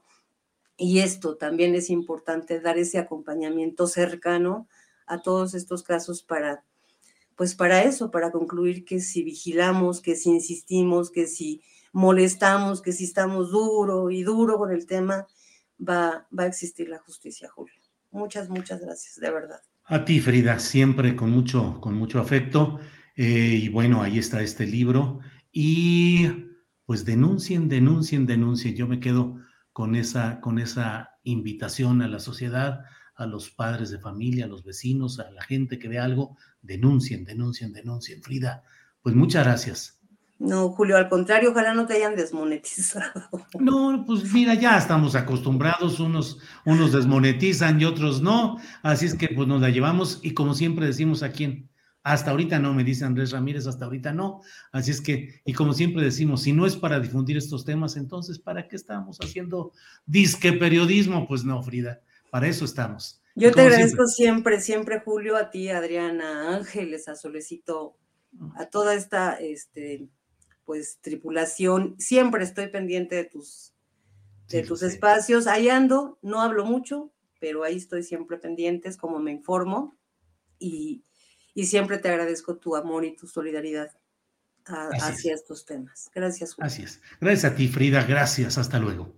Chao. Bueno, pues eh, son las 2 de la tarde con 22 minutos. Eh, tenemos, eh, ya sabe usted, tenemos la información de otros temas que van saliendo, que han salido en estas horas, y para ello está con nosotros Adriana Buentello, que ya está por aquí. Adriana, ¿qué se nos va quedando en el tintero, como decían los clásicos? Pues es que las cosas se ponen color de hormiga. Les pasé un segmento de Ricardo Monreal, pero la última parte, porque fue lo último que alcancé a cachar de una entrevista, de una conferencia que dio el senador en el, en el Senado, precisamente, que duró más o menos 40 minutos pero tenemos declaraciones fuertes. Si te parece, vamos a escuchar porque aquí ya se pone complicada la situación, critica eh, eh, el legislador Monreal actos anticipados de campaña. Vamos a escuchar qué es lo que dice.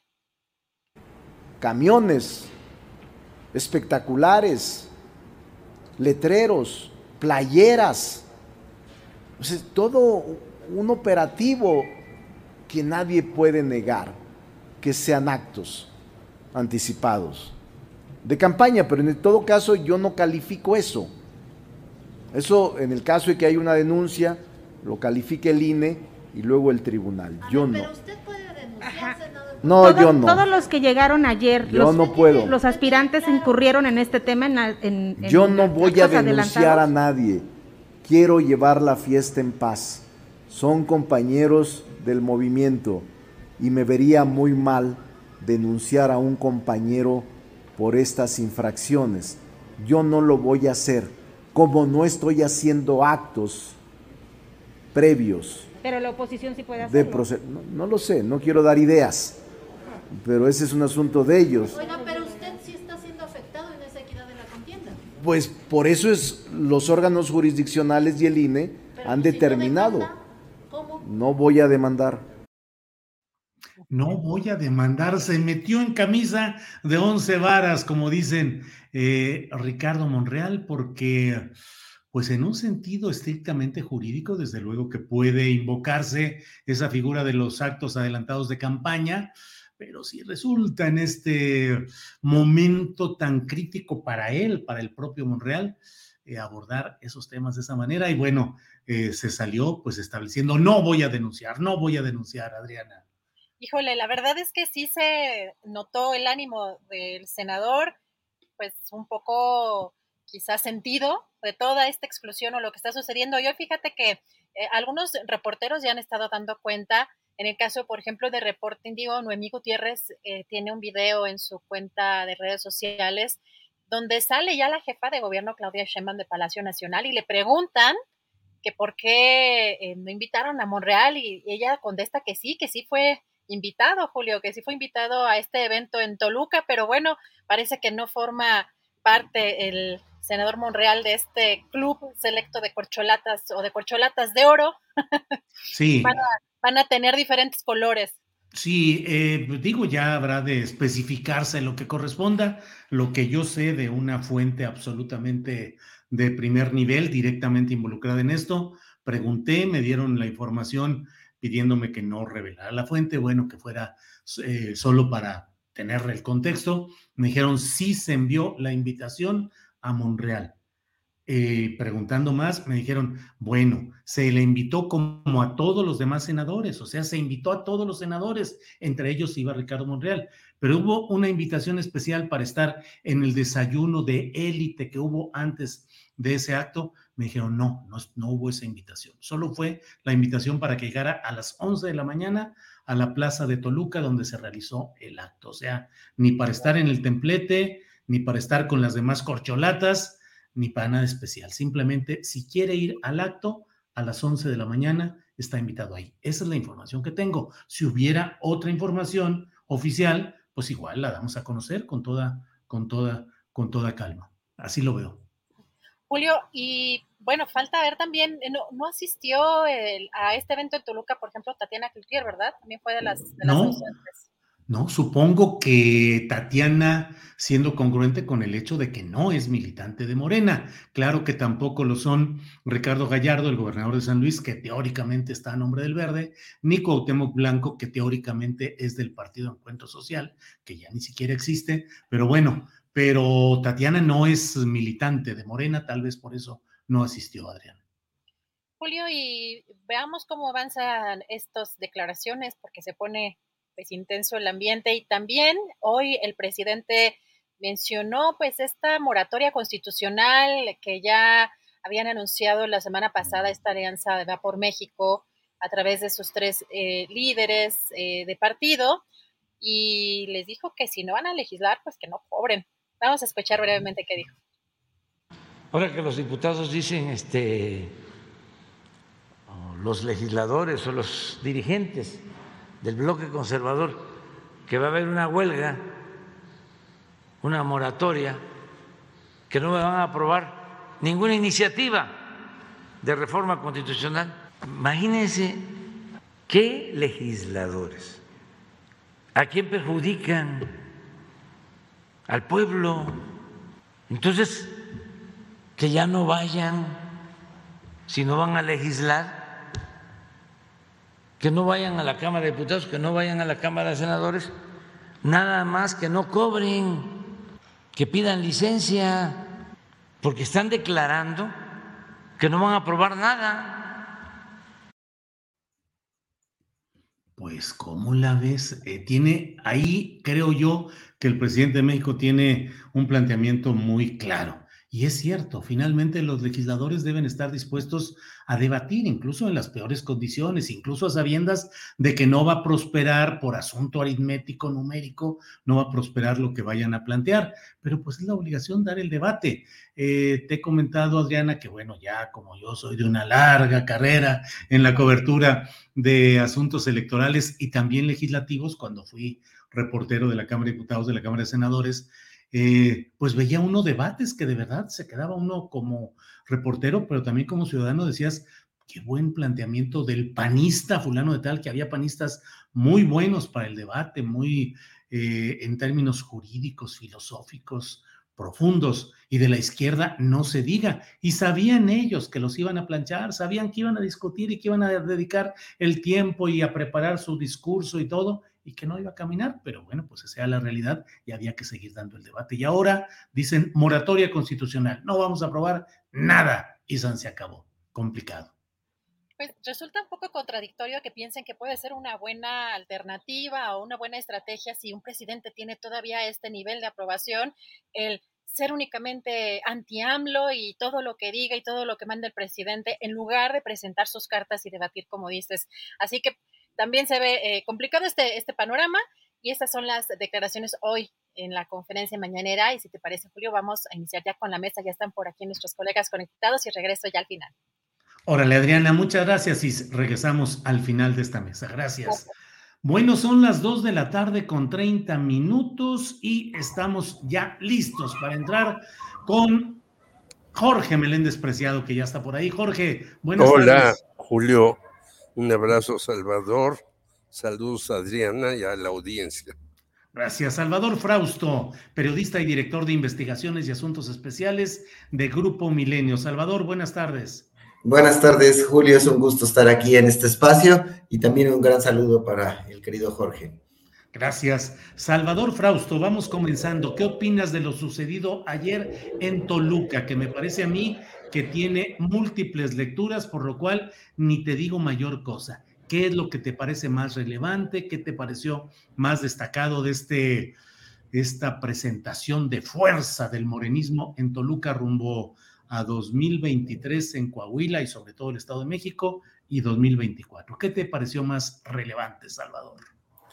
Claro, pues bien, como dices, tiene muchas eh, lecturas ese, ese evento. Por una parte, eh, que vayan los tres, tres de las corcholatas o las corcholatas eh, punteras para el 2024, Marcelo Ebrard, Claudia Sheinbaum y Adán Augusto López eh, estuvieron ahí y se midió por una parte en el aplausómetro, en ver quiénes estaban apoyando a quiénes. Entonces, pues cada uno mostró ahí cierta fuerza, dicen las crónicas que Marcelo se llevó mayores aplausos, pero también eh, hay otros signos que Claudia Sheinbaum entró por el pasillo central y los otros dos por el pasillo de, de al lado, o que había más pintas según relatan las crónicas de, a favor de Claudia eh, en los alrededores, y aparentemente con la misma tinta eh, que los mensajes de apoyo a Higinio Martínez, que es uno de los eh, aspirantes a, gobernador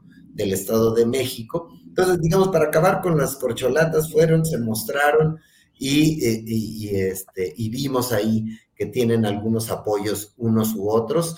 Eh, y, que pues va arrancando esta carrera por la sucesión presidencial. Me parece que hay uno de los mensajes interesantes es para el PRI, es decir, le fueron a la cuna, a Toluca, a la, capital del Estado de México, eh, uno de los últimos bastiones que tiene el PRI en este momento y un estado gobernado eh, por Enrique Peña Nieto anteriormente. Entonces, el PRI le están diciendo, miren, tenemos músculo, tenemos fuerza, eh, nosotros vamos a jugar, ¿a poco creen que nos pueden ganar unidos con, con el PAN? Eh, y sobre todo en un momento en el que un sector del PRI tiene la tentación de acercarse más a Morena y alejarse de la alianza eh, que han establecido con el PAN y con el PRD. Entonces son momentos políticos de mostrar fuerza, de mostrar músculo, eh, y eh, pues Morena hizo una exhibición poderosa de ese, de ese recurso y me parece que ahorita en los cuarteles tricolores estarán pensando y estarán discutiendo qué les conviene más. Si irse, acercarse a eh, Morena y sus aliados, que lo que exigen es muy claro, quisieran que se apoyaran las reformas constitucionales que quiere el presidente López Obrador, la de eh, formalizar que la Guardia Nacional pertenezca a la Secretaría de la Defensa y la reforma electoral que buscaría mucha mayor austeridad y, eh, en ese instituto, que los institutos locales electorales dependan también gasten menos y dependan más de la de un instituto fuerte de, eh, controlado desde el centro y, eh, y sobre todo pues poner a elección a quienes van a ser los consejeros y los magistrados del Tribunal Electoral. Entonces esto se pone bueno, me parece, resumiendo que el mensaje es para el PRI centralmente y les están diciendo, muchachos, ¿dónde van a jugar eh, camaradas? ¿Van a ir por la alianza o van a jugar cerca de nosotros? Entonces, digamos, ahí haría una, una primera interpretación por ese, por ese lado, eh, dejando un poco de lado en este momento, porque ya me extendí, eh, el tema de, de, quiénes pueden ser los, los candidatos, el, el, la o el candidato de Morena, concretamente para el Estado de México. Órale, Salvador, gracias. Jorge Meléndez, tus uh, observaciones, reflexiones, perspectivas a partir de lo que pasó ayer domingo con Morena esplendorosa en Toluca. Jorge. Bueno, primero no estuvo Alejandro Encinas, que se le mencionaba. Entonces, creo que él ya eh, haber dicho, pues yo ya mejor me dedico a lo que me encomendó el presidente de la República que además la tiene muy difícil en todos los lugares en donde tiene encomienda. Lo de Ayotzinapa no se resuelve, lo de los feminicidios va en una situación terrible, las eh, reuniones con los periodistas continúan, continúan y continúan. Afortunadamente ya no matan a más periodistas y hay una serie de cuestiones como esta nueva de los 750 millones de pesos para cierto tipo de periodistas, que también está muy complicado. Y te lo digo porque ya se hizo un ensayo con los actores y actrices y gente de la cultura y resultó un fracaso. La señora Frausto, que yo veo que un amigo mío Humberto Musacchio casi todas las semanas encuentra negritos en el arroz en su transitar, pues no hace caso de nada. Pero, en fin, le salen mal las cosas, pero tiene el ánimo presidencial. Ese es un primer comentario. Un segundo, eh, pues el señor Monreal fue a ponerle una ofrenda a Ramón López Velarde y a lo mejor se debió haber puesto la corona el mismo, y no la corona helada, sino la corona de flores. Pero yo creo que ahora que diga, pues yo no voy a denunciar a nadie, no es mi papel, pues lo está haciendo. El que niega a veces afirma, Julio. No se necesita afirmar para decir, pues yo estoy por esta vía. A veces negando uno afirma. Y luego hace bien el señor López Obrador, y yo te lo digo porque yo fui diputado suplente en el Partido Comunista, presentamos tres leyes, entre ellas una ley de comunicación social en el año 80.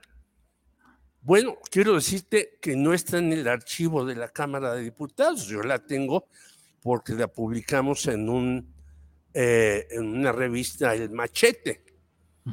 Pero así son las cosas. Es como aquella ocasión que llegó Reyes Heroles al PRI, preguntó, a ver, tráiganme los archivos de tal año. Y le dijeron, ¿cuáles archivos? Aquí en el PRI nunca tenemos archivos, quemamos todo para que no queden huellas. Parece que la Cámara de Diputados tiene una cuestión eh, parecida. Hay que decir que hay un retraso de 93% en discutir iniciativas en este, eh, eh, en este periodo. Pero en los periodos anteriores también hay iniciativas que llegan y jamás llegan ni siquiera con misiones. Entonces, señores, ahora nos están espantando con que van a hacer una moratoria una huelga, no van a aprobar nada de que venga de la presidencia de la República. Y digo, bueno, entonces, ¿para qué están ahí? Pues que digan, eh, la lana que tenemos que se utilice para cualquier otra cosa, construir escuelas, hacer las eh, este, estancias infantiles que desaparecieron, qué sé yo. Pero entonces estos señores que ganan una buena cantidad de dinero, yo conozco algunos personajes que han sido diputados, senadores, asambleístas, y son millonarios sin haberse robado un quinto. ¿eh? Entonces, quiere decir que esta carrera legislativa vuelve millonario hasta el más honrado. Y ese es un símbolo importante en el país. No, es un símbolo de que nuestros poderes judiciales, legislativos y antes el ejecutivo, pues no servían para maldita la cosa. Por lo tanto, yo creo, y con esto finalizo, que el acto de Toluca dejó muy bien plantados, eh, unos con más aplausos, como dice Salvador, otros con más mantas, otros apapachados por el centro y otros por los lados y demás, pero ya no hay manera de hacer las cosas. Ahí, ¿quiénes serían los que tendrán no la encuesta, sino la preferencia del constructor de Morena? Ese es el acertijo. Yo no sé. Ahora a la señora Claudia Sheinbaum se le elogia más por parte del Ejecutivo, porque tiene además acciones pues más cercanas a Palacio y es llevada y traída por acá y luego ella los fines de semana se va a lugares donde ganó Morena y perdió Morena y demás. Pero lo que para mí queda clarísimo es que le mandan un mensaje a Alfredo del Mazo. Si usted quiere competir, pues ya sabe, como decíamos la vez pasada, a lo mejor si usted quiere competir, pues va a ir a competir al altiplano. Claro. ¿No? Ese es el mensaje para mí que le mandan a Del Mazo, que en un momento dado decía, pues yo sí le entro a, ganar el Estado de México. Ya le dijeron, cuidado. Sí, muy bien, gracias. Gracias, Jorge. Eh, Salvador Frausto. El ausente de ayer fue Ricardo Monreal, que hoy da conferencia de prensa y señala, entre otras cosas, que eh, este tipo de actos como los realizados en Toluca podrían ser actos anticipados de campaña y dice, yo no voy a denunciar, también dice, no voy a declinar a, su intención de ser eh, candidato presidencial. ¿Cómo ves la figura de Monreal y sus perspectivas, Salvador. Sí, bueno, pues como que hizo un paso al lado, porque sí estaba invitado, según se, se, sabía, eh, Monreal, no sé qué no le habrá gustado de eh, cómo iba a ser organizado el evento, eh, y entonces él hace, da mensajes por fuera, incluso se va a un evento que algún periódico lo, lo, pone con el, en un panteón, ¿no? Entonces es simbólico mm, de alguna, de alguna manera.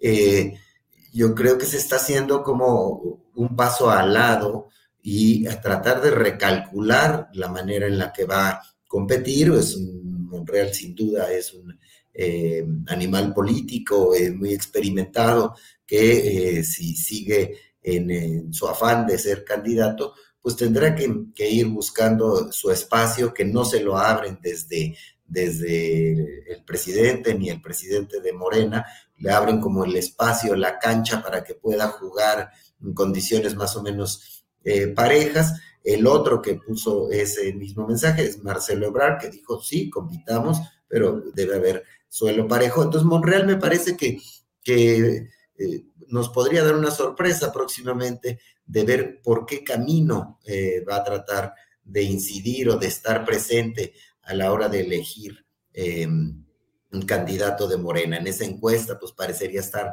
en desventaja, ¿no? Es, no, no se le ve con mucha fuerza en las encuestas, sino parecería estar la disputa entre Sheinbaum y, y Marcelo y en un segundo piso Adán Augusto López. Entonces, sí, habrá que estar atentos ahí a los pasos que dé eh, Monreal. Y por otra parte, pues el tema de que si viéramos los eh, resultados puramente electorales, eh, los datos duros de hace un año de las elecciones del 2021, eh, sí habría un, ahí sí habría tiro, ¿no? Es decir, el Estado de México el cuarenta y tantos por ciento lo domina Morena y sus aliados y el cuarenta y tantos por ciento del PRI y el PAN y el PRD están muy divididos también a nivel de municipios y de sectores que controla cada uno de estos dos polos. Parecería pensar que sí están eh, en una eh, confrontación más o menos pareja y que podría ser una elección muy competida eh, la que viene el próximo año. Y entonces, ahí a quién va a lanzar Morena, pues están los tres, José, este, Josefina, ya la ando confundiendo con la otra candidata del PAN para muchas cosas, Delfina. Gómez compitiendo como la gran favorita, sobre todo si es encuesta, pues parecería que ella pudiera ganar. Higinio Martínez, el senador, y Horacio Duarte, que está al frente de las aduanas. Eh, quien vive estaría entre, entre ellos contra quien ponga el PRI, que podría ser Alejandra del Moral, podría ser Vargas, el panista de Whisky Lucan, pero es, eh, es muy cercano a Del Mazo y a Enrique Peña Nieto, pero es panista. Eh, entonces, ahí se viene una batalla interesante por el Estado de México y me parece que en ese en ese escenario, pues va a estar muy interesante lo que pase de aquí a un año. Híjole, pues sí, así están las cosas en todo este terreno. Em, Jorge Meléndez, ¿qué opinas? Estamos hablando ahora sí que no de lo central de los candidatos o las corcholatas principales, sino factores eh, eh, que están alrededor. Ya estamos hablando de Monreal. ¿Qué opinas del papel en el que se está colocando el movimiento ciudadano particularmente Dante Delgado, invocando al menos a estas alturas la idea de que pueden ser una tercera vía, que jugarán solos, que no se van a unir con la triada PRI-PAN-PRD. ¿Qué opinas, Jorge, de Dante Delgado y el MC?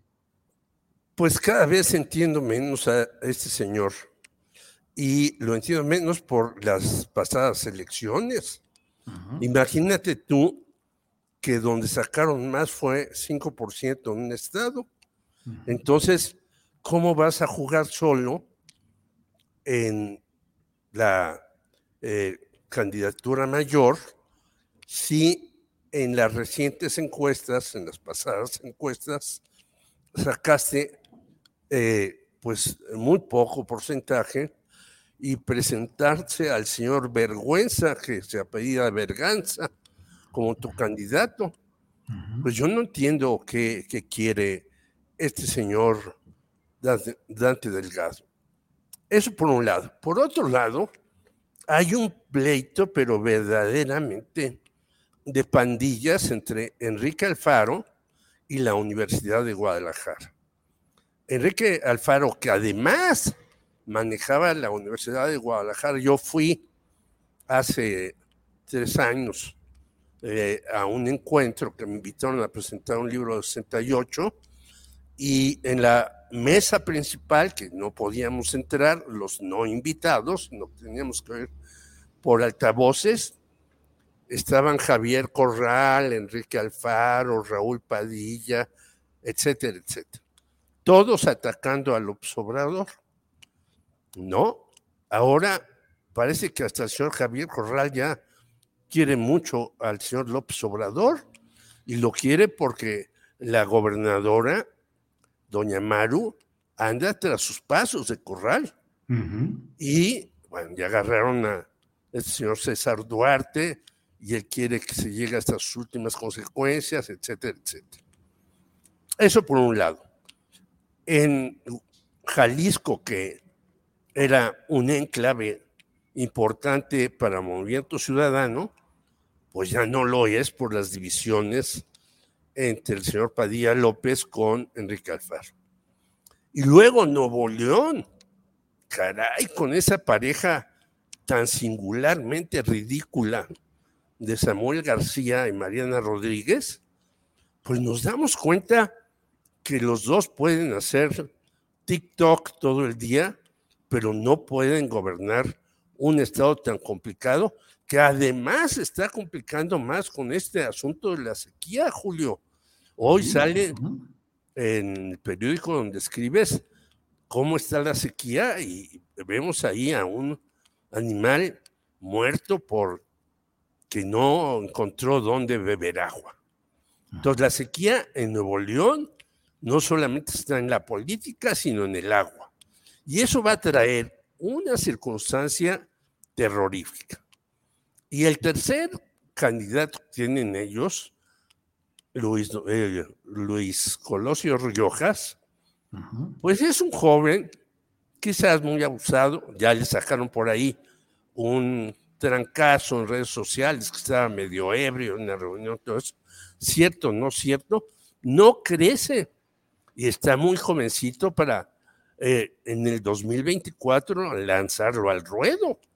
Bueno, lo que va a hacer ese ruedo son unos miuras, como les dicen los españoles a los, a los este, que ahora ya están prohibidas las corridas de toros en México, a estos animales que sirven para la llamada fiesta brava. Por lo tanto, yo no veo que el movimiento ciudadano aún sumándose a, sí, por México, va por México, o todos queremos a México, como quieras poner, eh, ayude más. Pero si van solos, pues bueno, si logran refrendar el registro y conseguir, conseguir algunas diputaciones, será muy bueno. Ahí en el movimiento ciudadano hay personajes que a mí me parecen destacados y, eh, y rescatables como Patricia Mercado, por ejemplo. Pero también ella ya está muy alejada de la vida política, no ha brillado en esta legislatura. Por lo tanto, pues yo veo que el señor Dante Delgado no solamente quiere suicidarse, sino ya no sabe ni qué hacer, ni para dónde ir, ni con quién jalar. Gracias, Jorge. Eh, Salvador Frausto, para mañana está citada a las 10 de la mañana una reunión de eh, Alejandro Moreno con los expresidentes nacionales del PRI, que mediante un documento público le expresaron la preocupación por lo que está pasando en este partido antaño hegemónico y pues eh, una serie de críticas que se han dado en entrevistas diversas con ex dirigentes nacionales del PRI. ¿Cómo ves? ¿Qué estimas? ¿Qué crees que puede suceder en una reunión como esta y cuál es la circunstancia de Alejandro Moreno a estas alturas? Sí, me parece que eh, ahí está el gran, el gran asunto. ¿Dónde va a jugar el PRI? Las presiones, como hemos visto en los últimos días, han sido muy fuertes para Alejandro Moreno, eh, expresidentes del partido pidiéndole su renuncia. Eh, Roberto Madrazo, por ejemplo, pero también algunas otras personalidades del, PRI que están pidiendo que salga, o vemos también eh, reportajes en los que, además de los audios, salen eh, otras em, tranzas elaboradas e impulsadas o en las que habría sido beneficiario Alejandro Moreno. A mí me parece que la gran pregunta es dónde va a jugar el PRI, si va a seguir jugando con la alianza o va a acercarse, va a ir acercando paso a paso a ciertas posiciones de Morena para apoyar las reformas constitucionales. Y em, ahora bien, esta movida de expresidentes del partido pareciera eh, que va hacia pedirle su renuncia, a menos de que él haga ciertos compromisos eh, para jugar en algún lado. Pero me parece que está tan crispado todo dentro del, del PRI que eh, no sé que es pronóstico reservado lo que vaya a ocurrir en la reunión de mañana. Es decir, por una parte veo un escenario en el que probablemente le pidan y él acepte su renuncia y por otra parte un asunto en el que él se comprometa a, tener cierto tipo de juego, que puede ser cuál, el, desde eh, mantenerse cerca de la alianza hasta el, el, escenario contrario, ¿no? buscar jugar por su cuenta, lo cual pues, eh, ¿qué le puede beneficiar? El PRI sí se ha beneficiado de ir con el PAN, no estoy tan seguro de que el PAN se beneficie mucho de ir con el PRI, em, y eh, pues eso es un, ahorita todo un, todo un tema, el caso de cómo ir a jugar eh, Alito Moreno y los expresidentes del PRI, y además con este elemento extra que viene en alguna columna, en, la columna de García Soto, eh, que habría habido hace unos días una reunión entre Peña Nieto y eh, también expresidentes, digo, exgobernadores del Estado de México, eh, pidiendo algún tipo, buscando una posición conjunta, algún tipo de definición para que Alfredo del Mazo no entregue el Estado a Morena, como algunos suponen o sospechan que podría ocurrir. Entonces, bueno, pues ahí está, está interesante. Y un dato extra es en, el, en la cancha de Movimiento Ciudadano, el, la cantidad de población que gobierna ya Movimiento Ciudadano es muy parecida a la cantidad de población que gobierna el PAN con todos sus estados, eh, debido a que tiene dos estados grandes como Jalisco y Nuevo León, Movimiento Ciudadano. Me parece que Movimiento Ciudadano está jugando a vender caro su amor, a decir, vamos, eh, y le ha salido bien, es decir, PAN y PRI siguen perdiendo puntos y los únicos que crecen son Morena y Movimiento Ciudadano. Entonces, en algún momento se podría encontrar Movimiento Ciudadano con Morena en ciertas coincidencias o también podría encontrarse Movimiento Ciudadano con el PAN siempre y cuando el PRI se aleje de la alianza em, de, que tienen ahorita PRI PAN y, este, y PRD. Sobre todo que recordemos que si eh, es eh, correcto que Luis Donaldo Colosio Riojas lo estuvieran viendo ya como candidato, a mí me parece que es eh, muy joven, todavía no tiene la experiencia suficiente, pero si lo vieran como candidato, una de las condiciones que puso para sus alianzas allá en Monterrey es no jugar con el PRI, el partido que mató a su padre, ¿no? Entonces, ahorita hay un juego abierto de mostrar músculo y de, eh, de ir eh, viendo qué es lo más conveniente para cada actor político, Julio. Gracias, Salvador. Em, Jorge Meléndez, estamos ya cerrando esta, esta mesa, es, son las 2 de la tarde con 57 minutos y me centro en algo que ya tocaste tú, estoy consciente de que ya hablaste algo sobre ello, sobre el Estado de México y la eventual reacción de todos los poderes eh, conjurados en el Estado de México del peñismo, del grupo Atlacomulco, es decir, ¿qué tan fuerte ves que se pueda dar la batalla por el Estado de México? ¿O crees que termine como otros estados con esa suavidad que le han dado algunos gobernadores priistas de una salida en espera de cargo diplomático o algún cargo administrativo. ¿Cómo ves la batalla por el Estado de México que viene, Jorge? Yo creo que, eh, que hará eso el señor eh, del Mazo. Yo creo que no va a, a meterle mucha canilla al asunto y no lo digo solo por él y en las condiciones que está él, Recordemos que en un momento sacó que tenía pues lavado de dinero por aquí, por allá, por allá y demás. Y eso sigue ahí sobre la mesa. Si no lo digo por la familia Hank. Bueno, el Banorte está pensando o está haciendo todo lo posible para quedarse con Banamex.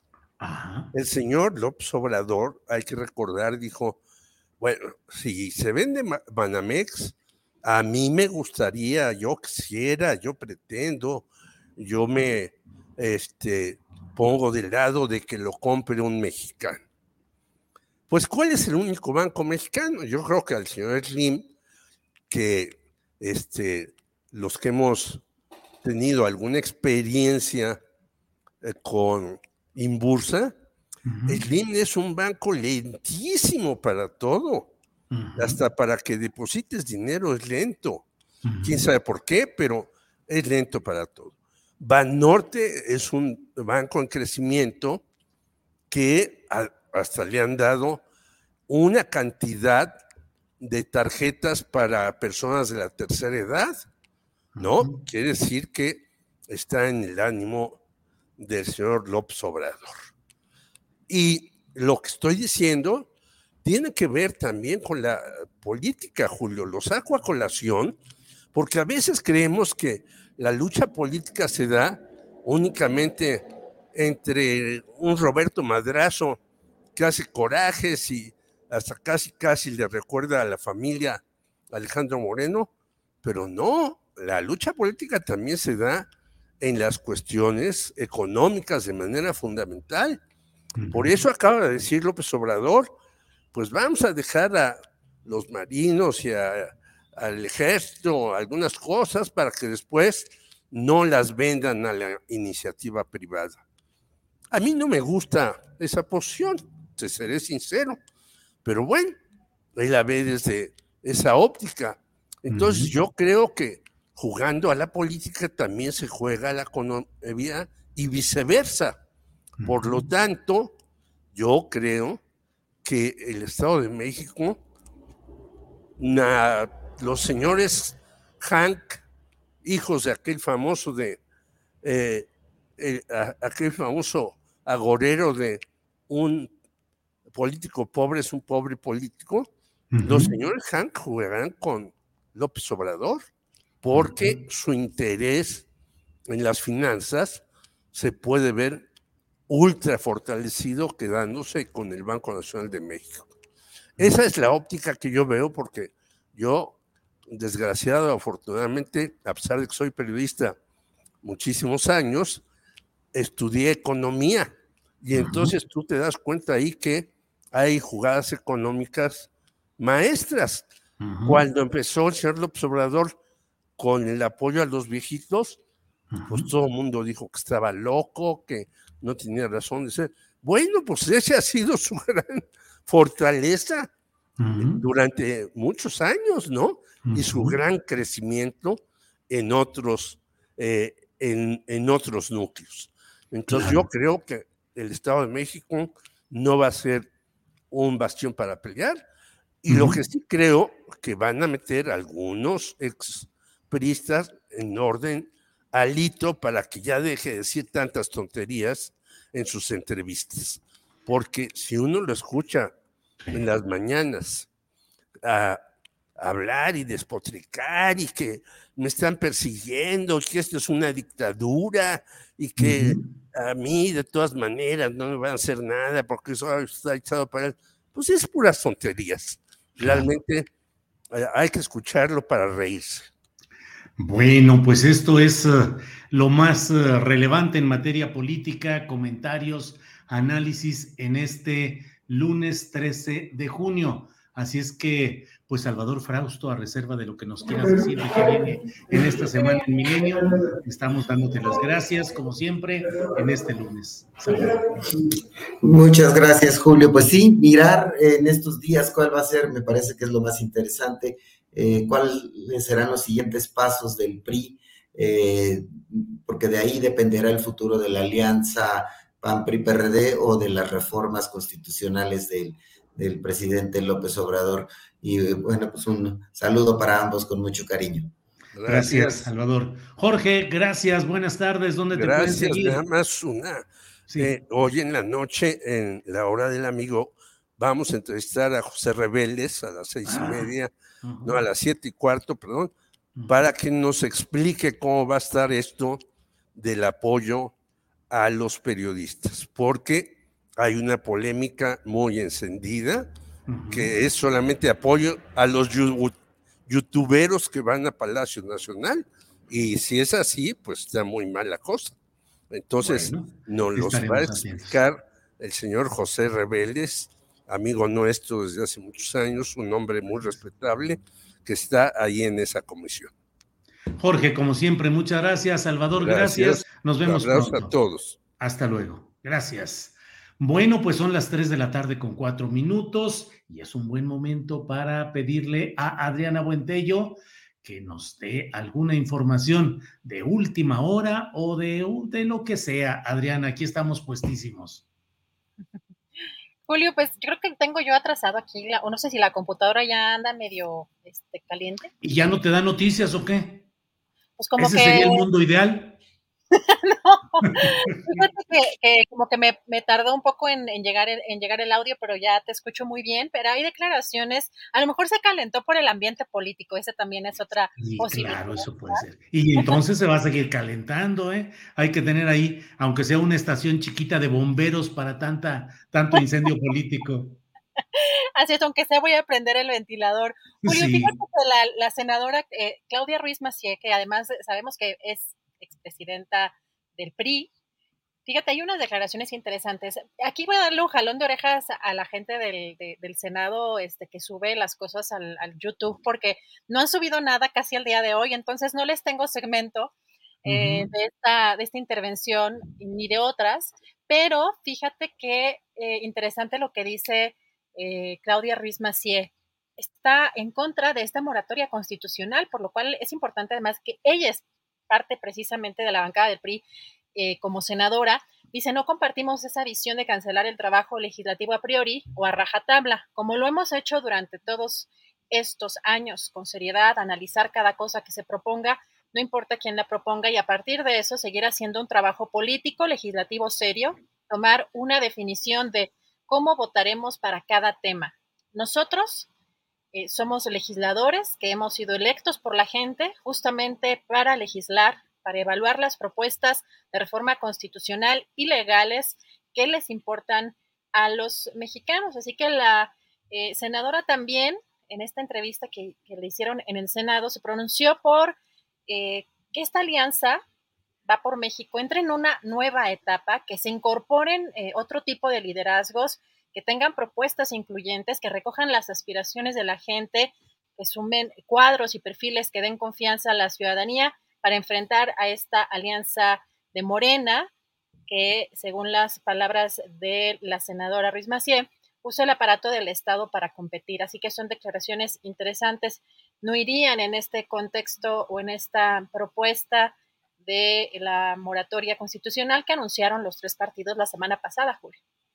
Sí, sí, sí, pues es que está muy movido el ambiente en ese terreno del prismo, Adriana, está movido, ya hay algunos eh, eh, miembros de la élite priista que están demandando que renuncie Alejandro Moreno, entre ellos están José Ramón Martel, que ha sido durante mucho tiempo pues un político activo en el Estado de México, él es nacido en San Luis Potosí, pariente relacionado, no sé si sobrino o algo así, es José Ramón Martel López Portillo, eh, con el expresidente López Portillo, está Fernando Lerdo de Tejada y está Encarnación Alfaro, que es un priista histórico de Sonora, pues que ha participado en muchas cosas ahí, y bueno, están exigiendo esto. Y ahora, pues lo que dice Claudia, Claudia Ruiz Macié Salinas de Gortari, que es en realidad como ella debería de presentarse, eh, pues eh, mucho bamboleo y mucho jaloneo, más lo que venga en estos días, Adriana. Así es, estas declaraciones, fíjate que no encontré porque las de pronto algunos medios pues, suelen también tener algunos errores, por supuesto, pero decía que el, senador también, Osorio Chong, estaría en el mismo sentido, pero hay que confirmar esa, esa información. Lamentablemente, como no han subido las, eh, las conferencias, las entrevistas que hacen ahí en el Senado, no he podido corroborar esto, pero así titulan eh, en el caso de eh, Milenio, es la que trae Ruiz Macía y Osorio Chong, se oponen a moratoria constitucional contra reformas. Falta ver realmente las declaraciones ya textuales de Osorio Chong, que también entonces estaría en este mismo sentido que Ruiz Macié, pero sí hay, hay un, una especie de ruptura eh, en, esta, en esta propuesta o en este anuncio que hicieron, ¿no, Julio? Sí, así es, así es. Eh, ahí va, ahí va. claro, el PRI tiene la experiencia más grande para eh, deshacerse de partes de su cuerpo, reconstituirse, darle la vuelta a lo que antes era repudiado, ahora es aplaudido. En fin, finalmente, pues eh, es un viejo oficio político que tienen los priistas y que les permite reconstituirse, separarse, dividirse y volver a estar juntos, pues todo muy, ya iremos viendo. Adriana, pero pues parece que por ahí va todo. Adriana, pues mutantes, mutantes. Mutantes, mutantes, sí, sí, sí, mutantes como los ajolotes. Se cortan un pedazo y se reconstituye sin ningún problema. Adriana, pues eh, creo que es todo lo que tenemos en este lunes 13. Así es, y estamos ya pendientes con más declaraciones, con toda esta telenovela política que está ya, pues es un preestreno, ahora sí que la precampaña o estos actos anticipados más bien de campaña ya es un eh, eh, eh, preestreno de una serie de terror político. Vamos a estar muy atentos a todo lo que sigue, Julio, con las declaraciones y con todo lo noticioso y te vemos en la noche. Sí, a las nueve de la noche tenemos la videocharla astillada y nos vemos mañana de una a tres de la tarde que tendremos los temas eh, informativos más relevantes, análisis, debate. Y bueno, pues muchas gracias a la audiencia, gracias a Tripulación Astillero, gracias Adriana, Andrés, Alex y nos vemos mañana. Gracias, buen provecho, hasta mañana.